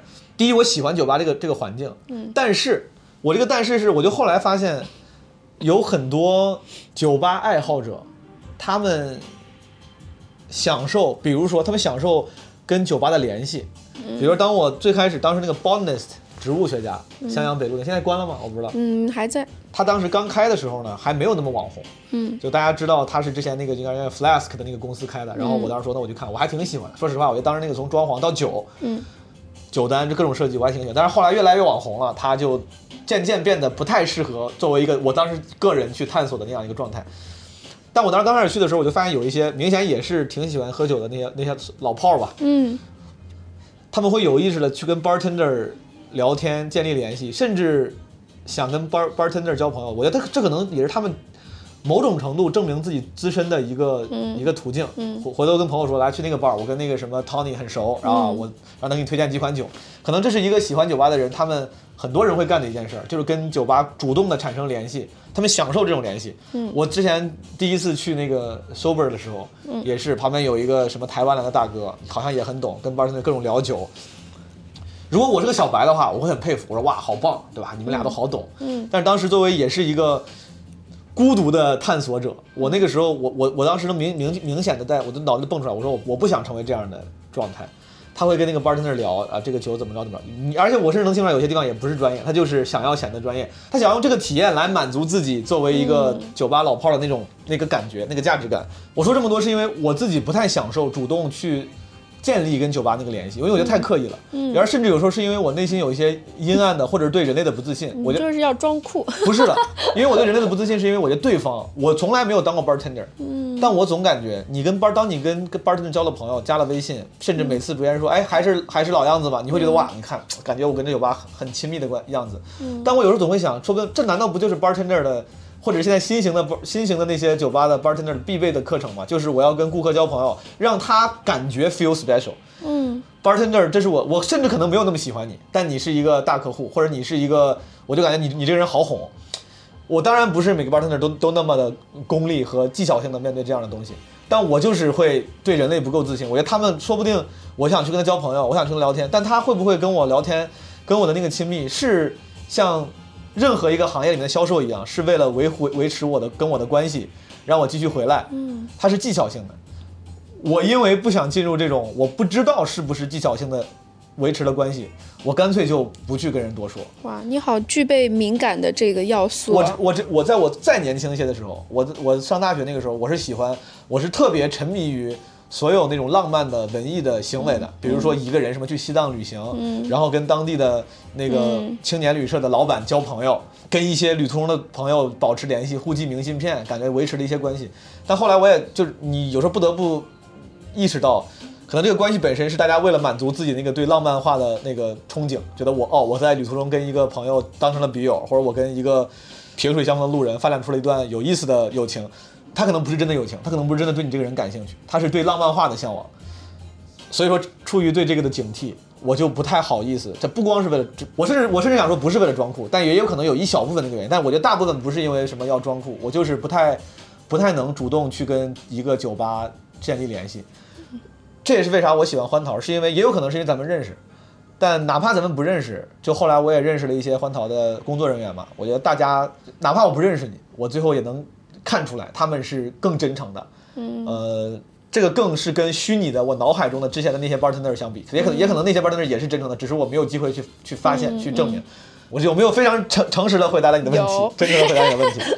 但是你像我刚才说那些东西，你能理解的对吧？我能能能。我我至今仍然很很不敢多跟 bartender 聊，因为我觉得你是一个非常敏锐、敏感的人，嗯就是因为你完全能够可能你也很在意这件事情，所以所以你非常能够很快的识别对方有没有真诚这件事情。嗯，比如说有些人他可能看不出来，比如说包括如果我跟一些人交流，我不管笑的时候到底是我是真诚的，但对方可能也觉得我。是一个职业微笑，嗯但你可能就能一眼辨别出来，哦，我是很真诚的在跟你说这件事情，而不是对所就是一个一个一个一个职业性的所以你也能看得出来我们那些小朋友他们的真诚，嗯，就这是你身上的一个很独特的属性，我觉得。我觉得你说的对，有可能是因为我在意，我很在意这个事儿。对，我觉得你是在意，所以你比别人更加敏感且准确的察觉这个事情。是，就这是我之前老说的，就有点低俗说话。我说我不愿意当傻逼，就是在任何一一段人际关系里面，我不想当傻逼。就是如果一个人他是职业的维持跟我的关系，可能也不至也不至于说我就是那个傻逼啊，就是人家就是为了玩我，但我仍然我会觉得，哎呀，好像自己有点有点真心错付或者被玩了。我以为咱俩是。I thought we have something special，但其实并不是 something special。哎，那我有一个疑问，就是那当你对一个人的行嗯为产生了一个判断是，哎呀，我不确定这个人是不是真的这么去问我，是不是意味着这个人真的没有足够的真诚，才让你无法下一个判断是他是哦，你的问题是是不是犹豫和不确定本身其实就已经有答案了？其实那个不确、看似不确定是不知道 yes or no，但是其实不确定就代表着 no，、对吧？嗯，有可能，我觉得有可能，或者至少在我确定之前，我会我会让他先是一个 no。你如果预设的是个 yes，就是属于善意假设嘛。但是我觉得人际关系里面，有时候对于对方真诚的程度太善意假设的话，就会达到我说那种可能可能我会当傻逼，但是我完全我非常不厌恶当傻逼，所以说我会。这点就是我可能小心的一点，就是我会先假设你是不的，直到我完全确定你对我是那个 yes，、在那之前都是 no。回头客在你们店的这个顾客这比例里面是非常多，非常多，一半以上。这是不是一个一个运营好的酒馆应该有的样子？应该就是这样，这个样是理想状态，是吗？呃，至少是我个人的理想状态。我希望哦他，我喜欢社群的概念。哦，我以前开咖啡馆的时候，我也我不管开咖啡馆、开餐厅，我都希望就是我的主要的客人是生活在周围，或者说上班通勤在周围方圆可能五公里以内，呃三公里以内，甚至更近。他就住在附近，我他总是来。我希望他来买咖啡，他就是每天他自己有这个需求，他来买，而不是我过来打个卡，我过来猎奇的心态来的。我我我相信一定会有，我开门做生意，什么样的人都有。我欢迎你来拍照，你来，你哪怕不尊重食物，你等所有的菜都上齐了，要拍完照，然后菜都冷冷掉了，你都不吃，这样的客人我们也有，而且我也必须要微笑去接待他，因为他也没想别的嘛，他只是把食物放在了自己的最次的次要的那个位置而已。工具，但在我看来，我们可能很花时间、很花精力在呈现这么一个东西，嗯，但在他们眼中，那个那张照片才是最重要的。我们看到这样的客人，我们也会觉得有点难受，但但我也没有办法说。我不完全不欢迎来，因为最终我觉得开店做生意，我现在已经越来越明确我的状态就是，我我是要从你们口袋里拿，就是就是你们的钱交换到我这里，嗯。我应该对得起我收到的这个钱，对。吧？所以当你哪怕只是拍照满满足自己的一个一个朋友圈嗯。的时候，你没有那么尊重我提供的食物的时候，但是你但是你也会尊重他们。付给我金额，我还是尊重你这个行为，你这个消费的心态。还是一个很专业的，只是大家的消费心态不同，但我觉得这是工作，就是对我来说，工作是很神圣的东西。我不知道为什么，从小到大都这样，就就是就工作这件事情，你把它想好了，它是你的工作之后，它对我来说就是。具备某种神圣感，就是工作的时候该做什么事情，我该对什么样的人、什么样的事情嗯重视。我是觉得我的要个要求是很严格的。问你一个为难的问题啊，嗯，我在我现在能听出来，你对这个有人情味儿这件事情，你是也是追求的嘛？你是喜欢的嘛？嗯，我喜欢的。如果现在你不得不只能从两个里面选，一个是这个投资人说，就是让你开连锁的这种嗯全国连锁，能开好多店，能开五百家店，嗯但是就是标比较标准化的啊，不管是餐厅还是酒小酒馆儿，嗯。能赚更多钱。嗯。一个是你能嗯，就像开这种人情味儿比较多的，你能再开十个欢桃，嗯。但是可能这个你赚的钱就没那么多了。嗯嗯嗯。嗯，那我肯定是选开十个欢桃，这个这个其实想都不用想，因为想都不用想。不。是因为看前提是我首先要先知道我自己是一个什么样的人，因为你开店跟你写小说是一样的，你开的店就是你自己，嗯，你很难开出一个是完全我开出一个毛东开出来的店，我怎么都抵达不了你，我明白。嗯所以说，如果如果你有机会，如果你有机会开五千家店，嗯，赚好多好多钱，你都会觉得可能这这个算了，我不应该选这个，你觉得我不适合。因为我其实特别知道。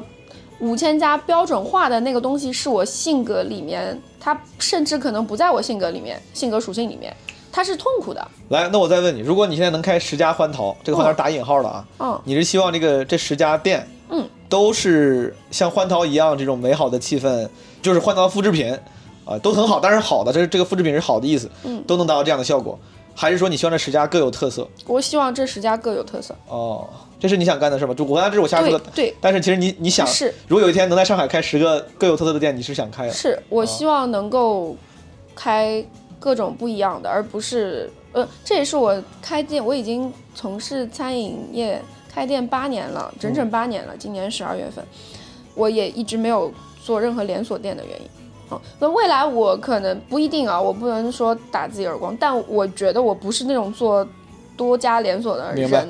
我觉得复制自己对我来说有点，我个人觉得有点无聊。嗯，当然。我我只是追求有趣，来，咱们既然已经聊到这儿了，上次咱们在上期博客里面就在聊你即将开的店，后来就成成真了嘛，成了一个优秀的欢腾。嗯咱们现在再想一想，如果你现在真的能开十家店，未来能开十家店的话，嗯，他们都会是酒馆吗？哦，不不是，不一定我。我是开餐厅出身的，所以我觉得我的重点应该在餐厅。所以说，如果有一天你现在确，假如说你现在确定的知道，几年之后，三三五年之后，上海会有十家你的店，嗯这十家店里你觉得会有几家餐厅、几家酒馆，还是说会有别的东西？我甚至开完欢桃之后，我觉得我一度啊，这前半、这人的想法变很快。嗯我前半年可能会觉得，哦，那如果欢桃还做的不错的话，可能是不是先开多呃，可以再多开一两家酒馆。嗯，但我最近的感受是，我想开餐厅。所以说，如果你要是再餐厅再多开几家店的话，很有可能全是餐厅了。对，但是它可能会有酒的东西，哦因为这是我开酒馆之后学到的。比如说我在学很多葡萄酒的时候，说实话，酒的生意这两年一定是更好做，这是行业里所有的人都知道的。嗯，呃，大家在也愿意在喝酒上面花更多的钱，嗯所以你这个利润可能会比餐厅要更加。呃，相对好一点，嗯餐厅反而一道菜，其实你是用很多很多人来来出品的，利润率但是葡萄酒可能或或鸡尾酒，你都是独自就可以达成这件事情。呃，但你仍然还想开开餐厅？因为餐厅就是我最初就是吃东西这件事情，对食物的喜爱是我从头至尾都呃非常懂，就是非常深度热爱的一件事情。所以说，五年之后的十家店，一家欢桃，九家餐厅，哦，这有可能啊，有可能不是不可能，或者二比八或者一比九啊，也有可能啊。明白？对，但是餐厅可能都是不一样的，说不定是不一样的菜式。而且我觉得我开了酒馆之后，我我看其实开荒桃我们是一个 bar，不是一个 club，对但我们看到的形形色色的人，其实比我过去开餐厅七年都要多，七八年都要多。这对你来说应该是个好事儿，你是喜欢看，呃你是喜欢看到这样的东西的。，嗯，对对，一个写小说的人，我一定是收集素材的。嗯，我我会不自觉的把好多人事、人物、事件都会把它变成一个素材。我会觉得这个事情蛮妙的，这个事情也很有意思。我们经常看到喝醉的客人，比如说在我们店里喝醉的都是女孩子比较多，嗯，就喝到不省人事的。我是非常震惊，为什么会有这么频率这么高，有这么多女生可以让自己在外面喝到不省人事这件事情，我是我完全非常吃惊的。我插个嘴，所以你说这些大部分他们是自己吗？还是跟就是那种？跟朋友是我想象那种，比如说是一个男生把女生灌醉是那种状态吗？还是反而比较少，是几个女生可能或者一群男女都有或者是一群女孩子。明白？我有一天，我其实前阵子给我一个印象非常深的一个画面啊，就是呃，我那个时候他呃有四个女孩子一起，就个子都高高的，然后戴有一个女生戴眼镜，她喝很多，她在店里面喝到那种说话声音非常大，然后已经相对没有有一点点失态的状态，然后呢，他就拉着我一直聊天。然后也不知道他在聊什么，他已经有点不知道自己在说什么。那我就说，那你们少喝一点就可以回家，因为我还是希望大家，我不希望你们喝到一定程度真的就回家吧，不用再喝了。嗯嗯然后呢，他就说我想你去上厕所。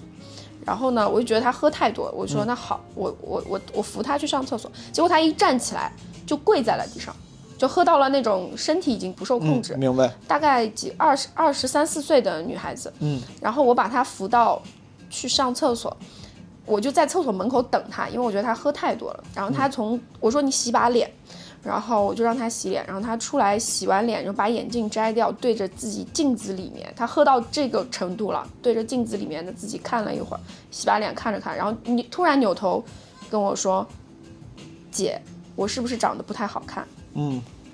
我当时有点震惊到，嗯。你知道这个是我我我你你前面问我什么是女性小说，嗯。就是我在我看来就是女性小说就是要一定会写这一刻的，嗯。它就真的有可能是个女性小说，嗯。就是呃她在自己喝到。完全不省人事的情况下，她非常清楚知道她自己看到镜子里的自己，她是不满意的，她是不喜欢，她甚至是自卑的。我不知道跟她在外面喝到这种程度是有没有关系。她是一个高高壮壮的女生，大概有一米七五，然后一定是不是说特别纤瘦的那种。嗯哦，我觉得她，然后我就说，我说不会啊，我说没有啊，我说你不要想这么多。但是我当下其实是有点不知道要说什么，嗯，然后我就我就把她。呃，又扶回他座位上，我说你千万不要再喝了，我就看着他打车，把他扶上车。但那天那个那个那个事情让我还蛮，就就是让我想了想回味了一会儿。就当天晚上收店之后，我还是会想到这个女生。然后这个女生就是因为那天晚上，她大概抓着我去扶她上厕所，在门口等她。我觉得这就是一种我天然对女性，你说我对人类是有好感，其实我可能对女生会更加好一点，是因为有时候女性会表现出更多这样子的情绪。这一个时刻是你，我只能在门口厕所门口等着她，把她扶回去，不然我怎么办？然后因为我展现出了这这个友好，她她后来隔了两天，她还她经常来跟她的朋友，她见到我，她很亲切，就是姐，我、我要喝个啤酒。她是消费不高的女生，她们可能每个人就喝一杯啤酒，远低于我们的平均收入，但她很开心，然后她很愿意来这里。我也不是说我我真的把她当妹妹或者怎么样，我只是觉得那一刻的女性心理我非常理解。嗯，她就是利群，这是我小说里的利群的 类似的心态而已。明白。就是欢桃给你带来这么多的素材，素不，甚至不，我这个素材可能把这个说的有点无情了，就包括可能是你给你带来一些情感的慰藉也好，你是喜欢的，是需要的，那为什么不再多开一两家嘛？而且刚才你说你喜欢社群的概念，我想象中餐厅是相对更难去嗯创造这种人情味儿的这种、这种气氛的，酒馆可能更容易，对吧？餐厅的话，我的功能性相对更强一点，很难有人说你说十一点去餐厅嗯去大家一块儿聊天，酒馆会多一点。那既然你喜欢这样的人情味儿、社群这样的东西，为啥？一个红糖够就够了吗？我不知道是不是因为它情感浓度太高了，哦，就是它其实已经到达了一个我的这一年，我觉得我几乎所有的时间都在这个店和这个店里面的人身上。哦交换感情，我可能每天大家看到我都在喝酒，是。但我的工作和我的生活从八年前开始就已经分不开了。我的工作就是我的生活，所以喝酒也是我的工作，同时也是我的生活。然后跟所有的人打交道、相处、聊天，跟客人聊天也好。我虽然我的朋友很多，但有我还是会在店里面对很多我的客人。我要保持我的专业度，但我同时也会看到很多东西。嗯，但一天一天，我每天睡觉非常非常晚，我凌晨这一年我都是凌晨四五点才睡觉，我的身体也有一点不特不是特别好，所以说我在思考它是不是已经这个浓度已经够了，已经对我来说是够了，我可以再去看一些不一样的环境，嗯，里面出现的人，我做一些不一样的店，然后我可以遇到不一样的呃经历和好玩的人。明白，我以前在白天的空间里可能不跟客人聊天，嗯，但以后会不会有了这个经历之后，会不会不一样？我想看别的我懂了。变化。但你这个是操作性的东西，如果你真的有了十家店，但是每一家店似乎有时候得有你这样一个老板的存在，嗯他才能那个气质才会更鲜活，才会有更多的人因为你爱上他。十家店只是你口中说的，对对对对那我可能脑子里想的是三家已经很难，因为我从来没有拥有过，我只有每次都是一度拥有两家，然后变成一家，然后又变成两家，又变成一家，就是那我的希望是，那未来我可以感受一下三家店是什么感觉。来，我咱们就按三家，我就是还是瞎问啊。嗯。呃，因为馆子现在暂时停业了嘛，你也跟我说你会在在找地方对，你在找地方开新的。这个新的东西，新的这个店，它会是什么样的？它它还叫馆子吗？对，它还叫馆子子？，还是馆子，我一定会找地方再开，你对它的地理位置有期望吗？还是市中心一点，然后交通方便一点的地方。食物的风格还是跟之前的馆子差不多吗？还是可说菜式？能会有一些不一样的变化。我可能比如说呢希望它现在更多的结合一点中式的东西，哦，好，然后我会增加酒的部分。明白。嗯，你觉得在在你的想象中，对它它会在晚上承担起一些像欢桃一样的功能吗？就大家过来也会喝酒聊天，会有一些结合的地方，会有一些重合的部分。明白？嗯，但它我不会希望它太晚，因为嗯这样长期每个人都熬到特别晚，我觉得，嗯，人也不太方便安排。而且那边我希望馆子它是从早上更呃白天更早一点的时间。嗯，我是我虽然很爱喝酒，我也很喜欢吃，睡醒起来的时候能去吃一个有蛋的早午餐，嗯，然后给我一杯咖啡，我也觉得能给我一天灌输很多能量。这个东西都是能给我能量的东西跟我喝酒会开心，跟人朋友聊天会开心。但我吃，我喝到咖啡，吃到好吃的食物的时候，我也会开心。那我能够提供的开心是多种多样的，所以我为什么不做多种多样的店？咱们先暂且称之为新馆子啊。这新馆子看来是有 brunch 的，对啊，好啊，，那就行。嗯，然后再多问一个，但第三家店你如果如果现在真的有钱，然后有地方能开第三家，第三家店你想象中它是什么样的呢？它是个嗯，一定也是一个餐厅，但嗯我肯定会避开和现有的店的食物的类型重合的、，啊是另外一种菜式，比如说日料，可说不定对。对啊、对，打个比方说，有可能有我会希望，比如说，我甚至说随便说什么，可能烧烤、烧烤或者火锅，甚至哦啊，打个比方说，都会有那种不一样的类型的东西。产业链了，你这开始我只是商业帝脑子里国。只是这样想，这都是。但我希望借你吉言。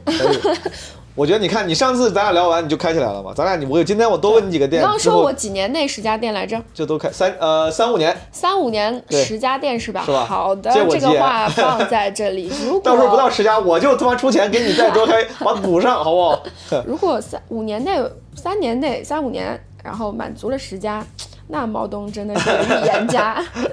本来聊店这个，我最想问的就是关于刚才你其实已经提到了，就是那些这一年来你见到的那些故事。嗯，我本来想说人，其实也不一定是人，就是故事。这个故事可能出现在顾客身上，可能是店员身上，可能是你的朋友或者你身上。能不能分享一些你印象深刻的，在发生在欢淘的？上次咱俩聊馆子的时候，我就问了，我说有没有什么麻烦？能不能跟我说说欢淘遇见过什么麻烦？我没见过，我从来没见过，就是闹事儿的。呃我我我我觉得是差不多的东西，嗯是差不多的东西。每一家店其实遇到的，呃，所有在上海开餐饮的人，我觉得他们遇到的事情，尤其是市区一带，嗯，法租界开餐饮的人，首先无非邻居，哦，其然后就是那所有大家问遇遇到的问题真的大差不差。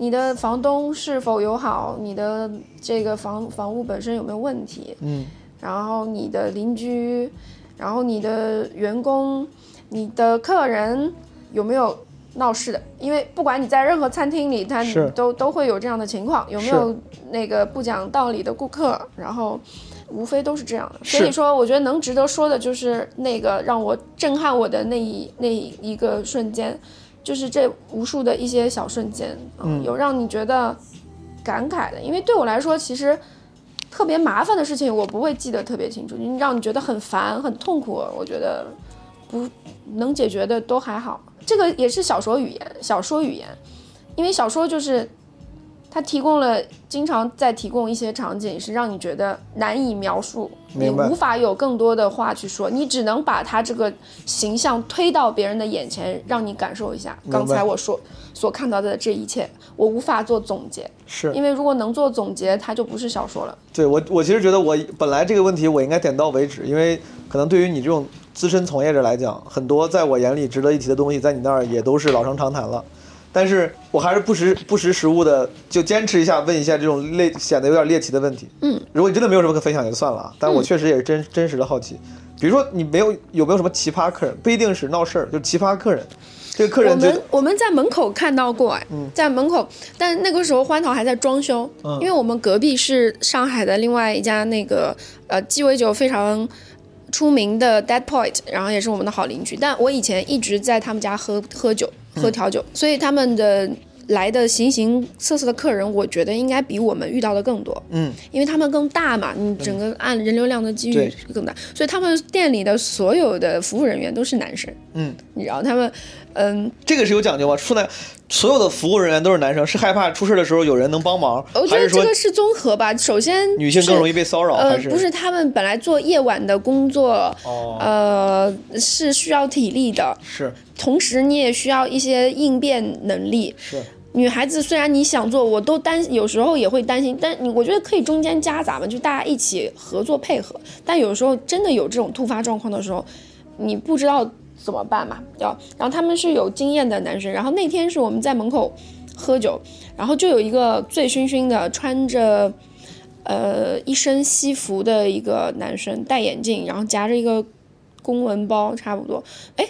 他没有夹包，没什么东西都没有带，然后但他又不是那种普通你看到的中介的那种西装穿着，一看他就是像陆家嘴那种搞金融的人，精英精英对精英的打扮职。场人，然后呢，他就靠着那个电线杆的那个在那边喝醉了，我以为是里面的客人，结果他其实是旁边喝多了，然后路过这里，然后就不走。嗯然后我就进去了一下，呃，我我没有看到这一幕，但是他就是在一分钟之内发生的事情。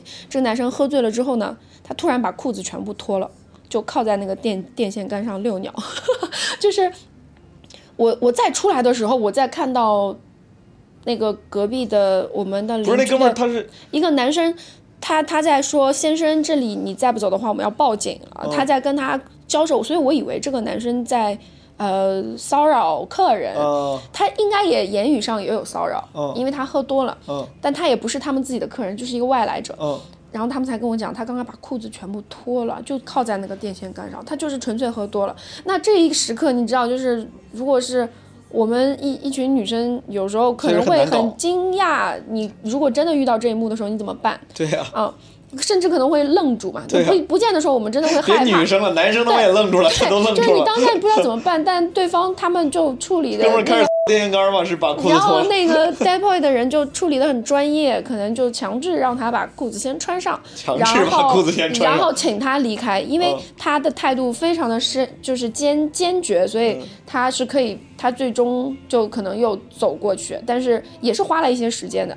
那我在想，如果如果无法做到态度这么的坚决且人高马大的话，这个事情要花多长时间解决？他一定，他这就是一个酒吧可能会遇到，尤其是你就在临街嘛，明白，你的门是长时间打开，所有人都可以进来。是的，我们真的也有可能遇到过那种在附近不怀好意的嗯游荡的人，嗯他可能就进来一圈。你知道酒吧里很黑，你以为是这里的客人，他可能进去一圈。如果他路过所有的桌子上，你随手顺一个手机，会有人发，会不会有人没有发现呢？嗯，我们以前看到过有那种看起来很可疑的人，我们跟邻居都会互相提醒说，这个人经常在这里有点问题，他会进来，他会支支吾吾说他找人，嗯但他转了一圈他走了，明白。啊，所以我们都会盯得很紧，就是这就是一个敏感度的问题。有时候我们太欢乐了，我就担心。就是在这个环境当中会出现什么意外，所以出过吗随时我们暂时我们店里没有，明白。嗯，但我们因为我们店长也会很敏敏锐的去观察这些人，嗯，这这一年呢，跟工作人员的相处有啥？有没有哪种不靠谱的？来了之后很快发现不靠谱的开了那种？我们没有没有，因为我们其实欢桃蛮有意思的是，现在有非常多的兼职是从客人的身份变成了兼职，他自己有自己的职业，甚至有跟你同一家公司的字节跳动的员工，然后他就是来吃饭。可可能发生了一个小插曲，就是她来吃饭的当天是跟前男友分手，然后她很难过，然后他来这里就是在哭诉的状态下，然后头发掉进了我们的烛台，然后被我们的员工发现，就及时把他那个蜡烛收走，说啊你的头发掉进去，然后他就可能抬头的间隙看了看，觉得我们店里的感觉很温馨什么的，就。问我们要不要招人？对，然后就给我们 写了一封很长的邮件，然后就要加入，然后一直到现在大半年了，啊，就一直在这里。呃，他们也很喜欢这个地方，因为他们觉得在这里他们真的交到了朋友，非常的 employee friendly。你这个你这个地方，员工都很开心，距离感会弱一些。你有什么烦恼吗？你的就是刚才我说了一些是什么？我我问有没有客人什么员工带来的烦恼？看看起来非常好，我非常为你开心。看起来没有什么像上次咱们录播客的时候，你会有一些成型的烦恼。那你自己在这运营这个新的之前你从来没有开过的酒馆，开了这一年，嗯，你自己有什么？我最大的烦恼就是酒喝的太多了，就是嗯，就是虽然我很爱喝酒，但我以前是没有过喝断片的。经验的，在开这个酒吧 之前，我是没有，我人生中其实不会把自己喝到那个程度。但自己开了酒馆之后，我在自己的店里面其实喝断片过很多次。嗯，是突然，也是因为你不知道，就所有的人都过来跟你喝酒，或者说要求，就大家也是好意，对对对，就是你，哎，呃，你坐下来跟我们喝一杯，然后你，你可能今天我已经做了决定，说我今天不要喝酒了，结果。拒绝了一桌朋友，两桌认识的人，三桌，然后你就拒绝不掉了，然后你就开始喝，一敞开这个口子，然后你就开始喝了，喝的比较多，而且那个是没有量的。你的断片就是第二天你会突然觉得有前前一天有些记忆不见了。对，对 对，然后这当然是不好。我最近在收敛，然后我最大的就是酒喝的太多了，然后觉睡得很少，不是睡得很少，睡得太晚了。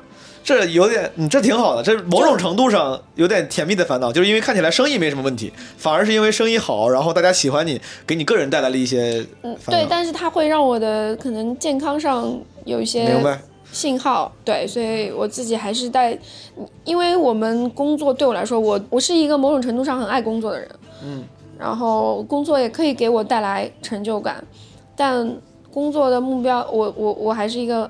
工作的目的是为了好好生活，就是我不希望本末倒置了这件事情。是我还是希望我有更好的精神状态、身体条件去生活，而不是天天泡在酒精 酒精和夜那怎么办呢？哎，那你这你你自己已经一年了，有这个意识了，但是你看你还是有点身不由己。你你有一些可操作性的解决方案吗？比如你就之后你会少去吗？我一定会少去，我觉得。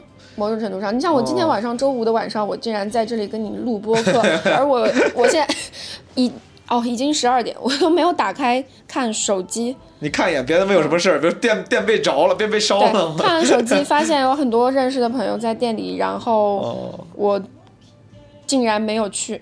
嗯，但我觉得这个这个是你的生活被更复杂、丰富的东西填满了。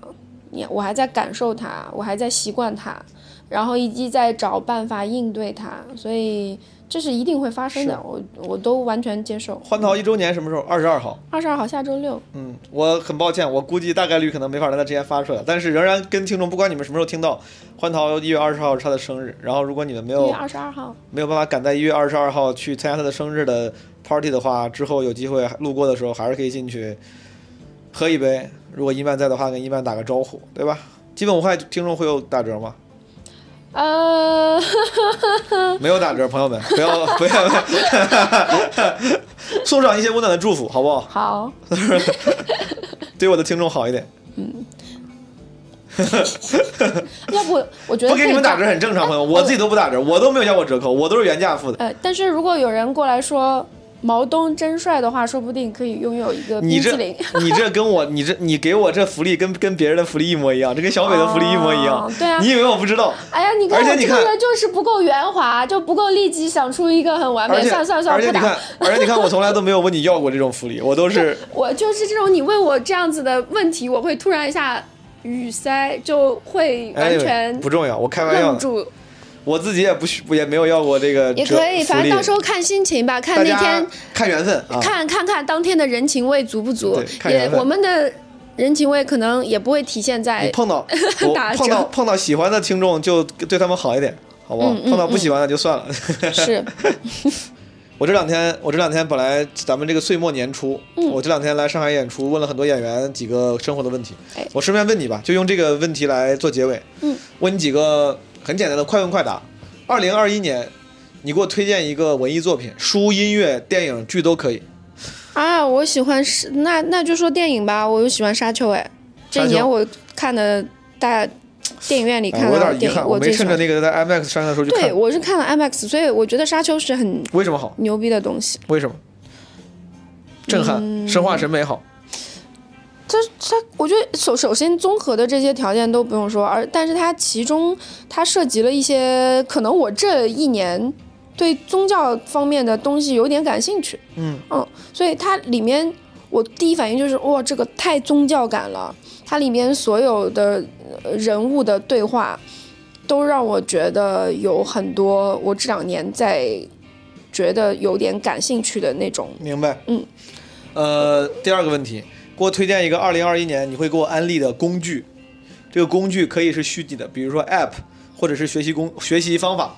当然是刚才你在我家抽屉里找到的 Google 哦 Google，Google 那个 Chromecast，嗯，你用吗？你用的多吗？用啊，我最近在看奈飞，就直接电电视上，你装好以后，你直接电视上看嘛，哦，就很方便。因为你现在买一个很大的电视，然后你你可以直接在电视上看 HBO 看。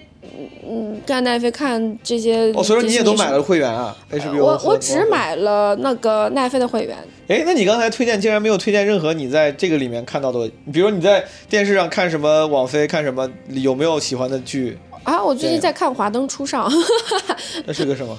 我都不知道那 是。一个女性的电视剧，国产电视剧，呃，台湾的、哦跟奈飞合作的网网剧，明白？但它是讲居这种日式居酒屋的故事，就是里面是妈妈桑。好看吗？嗯、我看是没是因为它跟我的行业有一点点相似，所以对我来说看得津津有味。明白。嗯，好。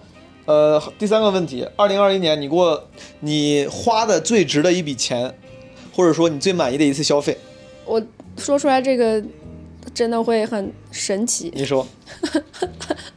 我人生中做了第一次热玛吉。我知道这个医美嘛，对吧？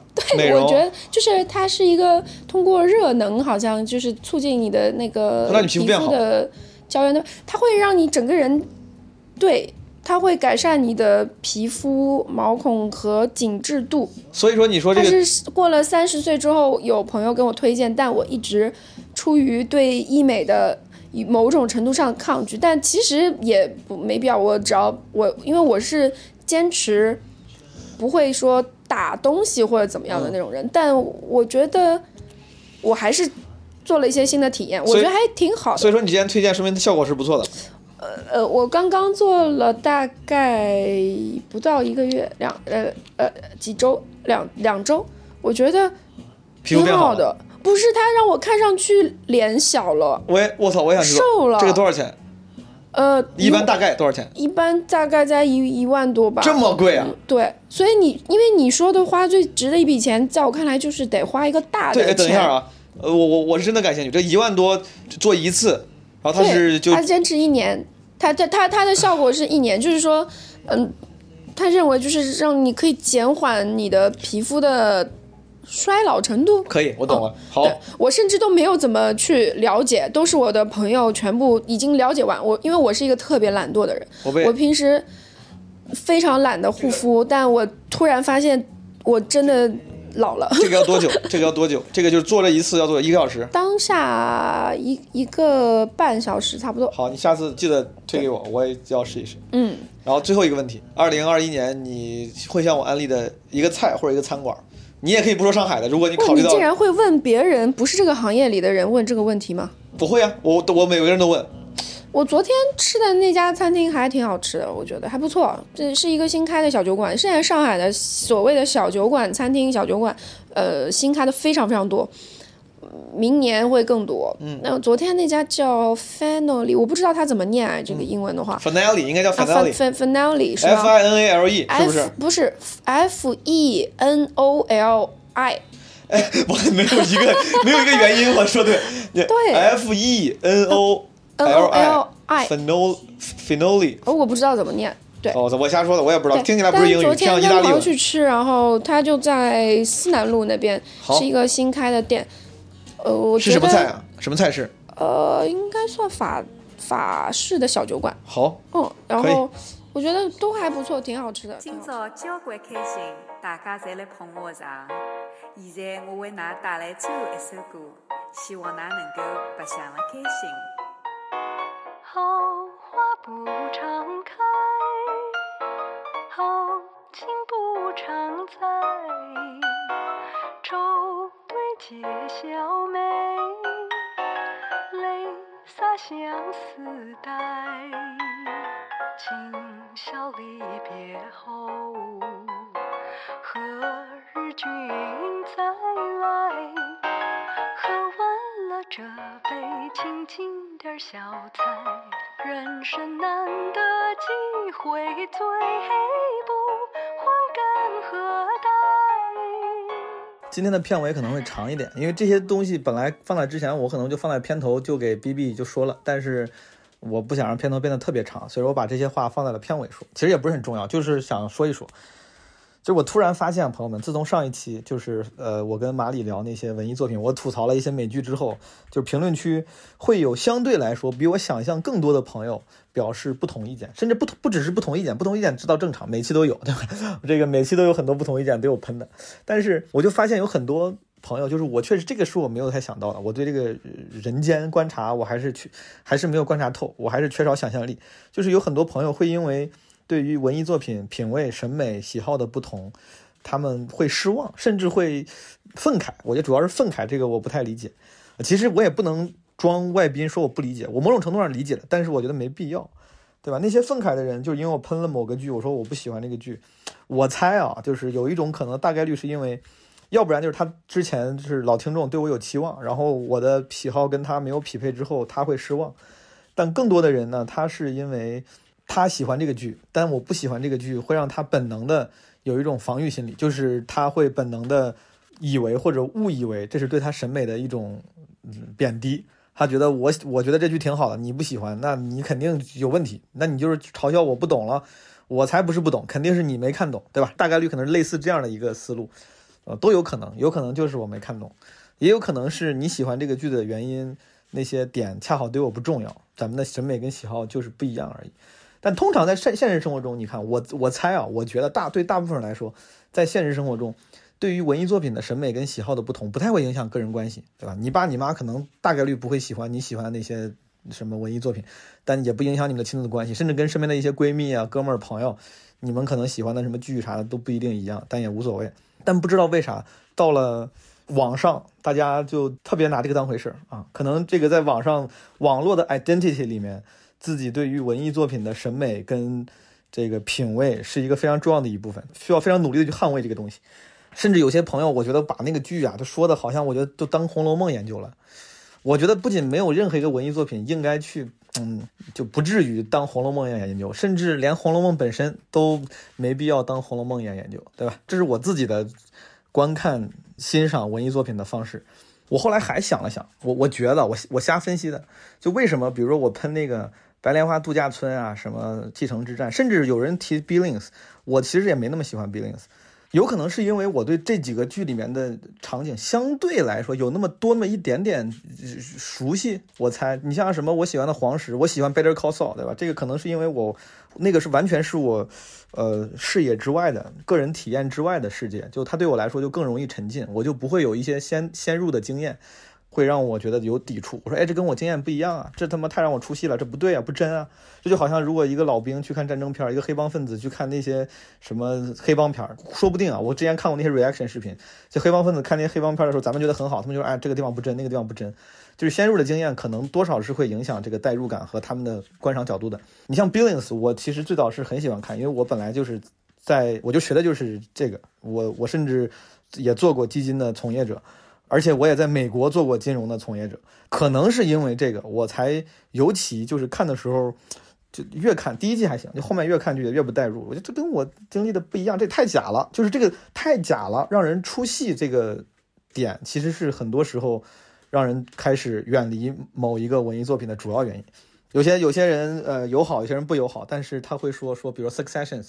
继承之战这个剧说这个描绘的太好了，太真实了。这个在荒诞中又怎么样呈现了合理的逻辑，呈现了什么上层这些社会他们的这种挣扎人物的命运。我说是吗？就是你们这么懂上层社会吗？你们，呃，我不懂，我不懂上层社会，但确实我。那我我可能我只能说我很羡慕你们，我很羡慕这些朋友，他能够很入戏的去欣赏，我自己无法很入戏的去欣赏，有可能是因为我对美国社会多了一点点体会之后，我觉得可能跟我那个体验不一样，有可能是那个生活层面的，也有可能是喜剧层面的。我知道很多人说他妈这不是喜剧片，但当我说这是个什么片的时候，其实并不是为了严谨的分类，我只是想证明这个事情对我来说可能可取之处没多少，就是他的那个所谓的荒诞这种讽刺。它就是喜喜剧的一种呈现，可能这种呈现让我也没法入戏，跟我的喜剧审美不一样，有可能是我没看懂。对我就是这是我的一些反思啊，我的一些思考，就我在想为什么会有这样的不同，为什么那么多人真的那么喜欢这个剧，而我那么就觉得那么无感。当然，如果我解释完这么多，就是我是希望大家求同存异，这个不重要。你喜欢啥不喜欢啥不重要。我还喜欢，我是个喜欢金庸的人。哎呀，好多人喷金庸，我也没啥生气的。就是我喜欢 Better Call Saul，也有好多人都听都没听过这个剧，我也无所谓，我也不会觉得你们都是傻逼，你们都没品位，这无所谓的呀。你喜欢啥无所谓的。但如果说完这些都还没用的话，那我就正式承认 Succession 是最好的美剧，好不好？啊，刚才我已经跟联合国打过电话了，把这个事儿已经谈妥了啊，我们都已经达成共识了，它就是世界上最好的美剧，HBO 就是世界上最好的公司。牛逼，但是还是有些朋友能非常友好的交流，还有人给我推荐了一些新的剧，比如说有个朋友微博上留言推荐了一个那个 Severance Severance Severance 对吧 Severance 那个我当时在网上看过这个剧的海报，我觉得那个海报很奇怪，我就没点开。但推荐完之后，我说我就看看吧，我觉得挺好，我觉得挺好看。我觉得 Apple TV 可能是最近刚做流媒体，他们对于内容的把控质量还是挺高的。HBO 确实就是现在还有人迷信 HBO，就是没有必要迷信一个品牌，朋友们，这就这就好像二十年前的时候，我们都还迷信暴雪呢。暴雪后来做啥了？你想想，都是会变的。那 NBA 总冠军他还不是还年年年都变的。HBO 的确是一个更愿意花钱的，这个理论上应该是更优的、更瞄准小众群体的平台。但我自己是有 HBO Max 的会员的，我自己又不是没看过，天天上去看。他们是有很多奇怪的，就是就是没有那么优质的内容的。它人家是个大公司，一旦这个公司平台大了，它就是会有很多奇怪的，不一定能满足每个人全部审美需求的内容。不要那么迷信，迷信平台跟品牌没有必要。吹这干啥呀？我不懂，太奇怪了。这是我第一次应该在片尾说了这么多完全跟内容无关的话。好的，朋友们，最近这个疫情全国都有所反复，大家很多人应该生活都受了影响。希望你们在。影响下还能保持一个好心情，好吗？拜拜。来来来，喝完这杯再说吧。今宵离别后。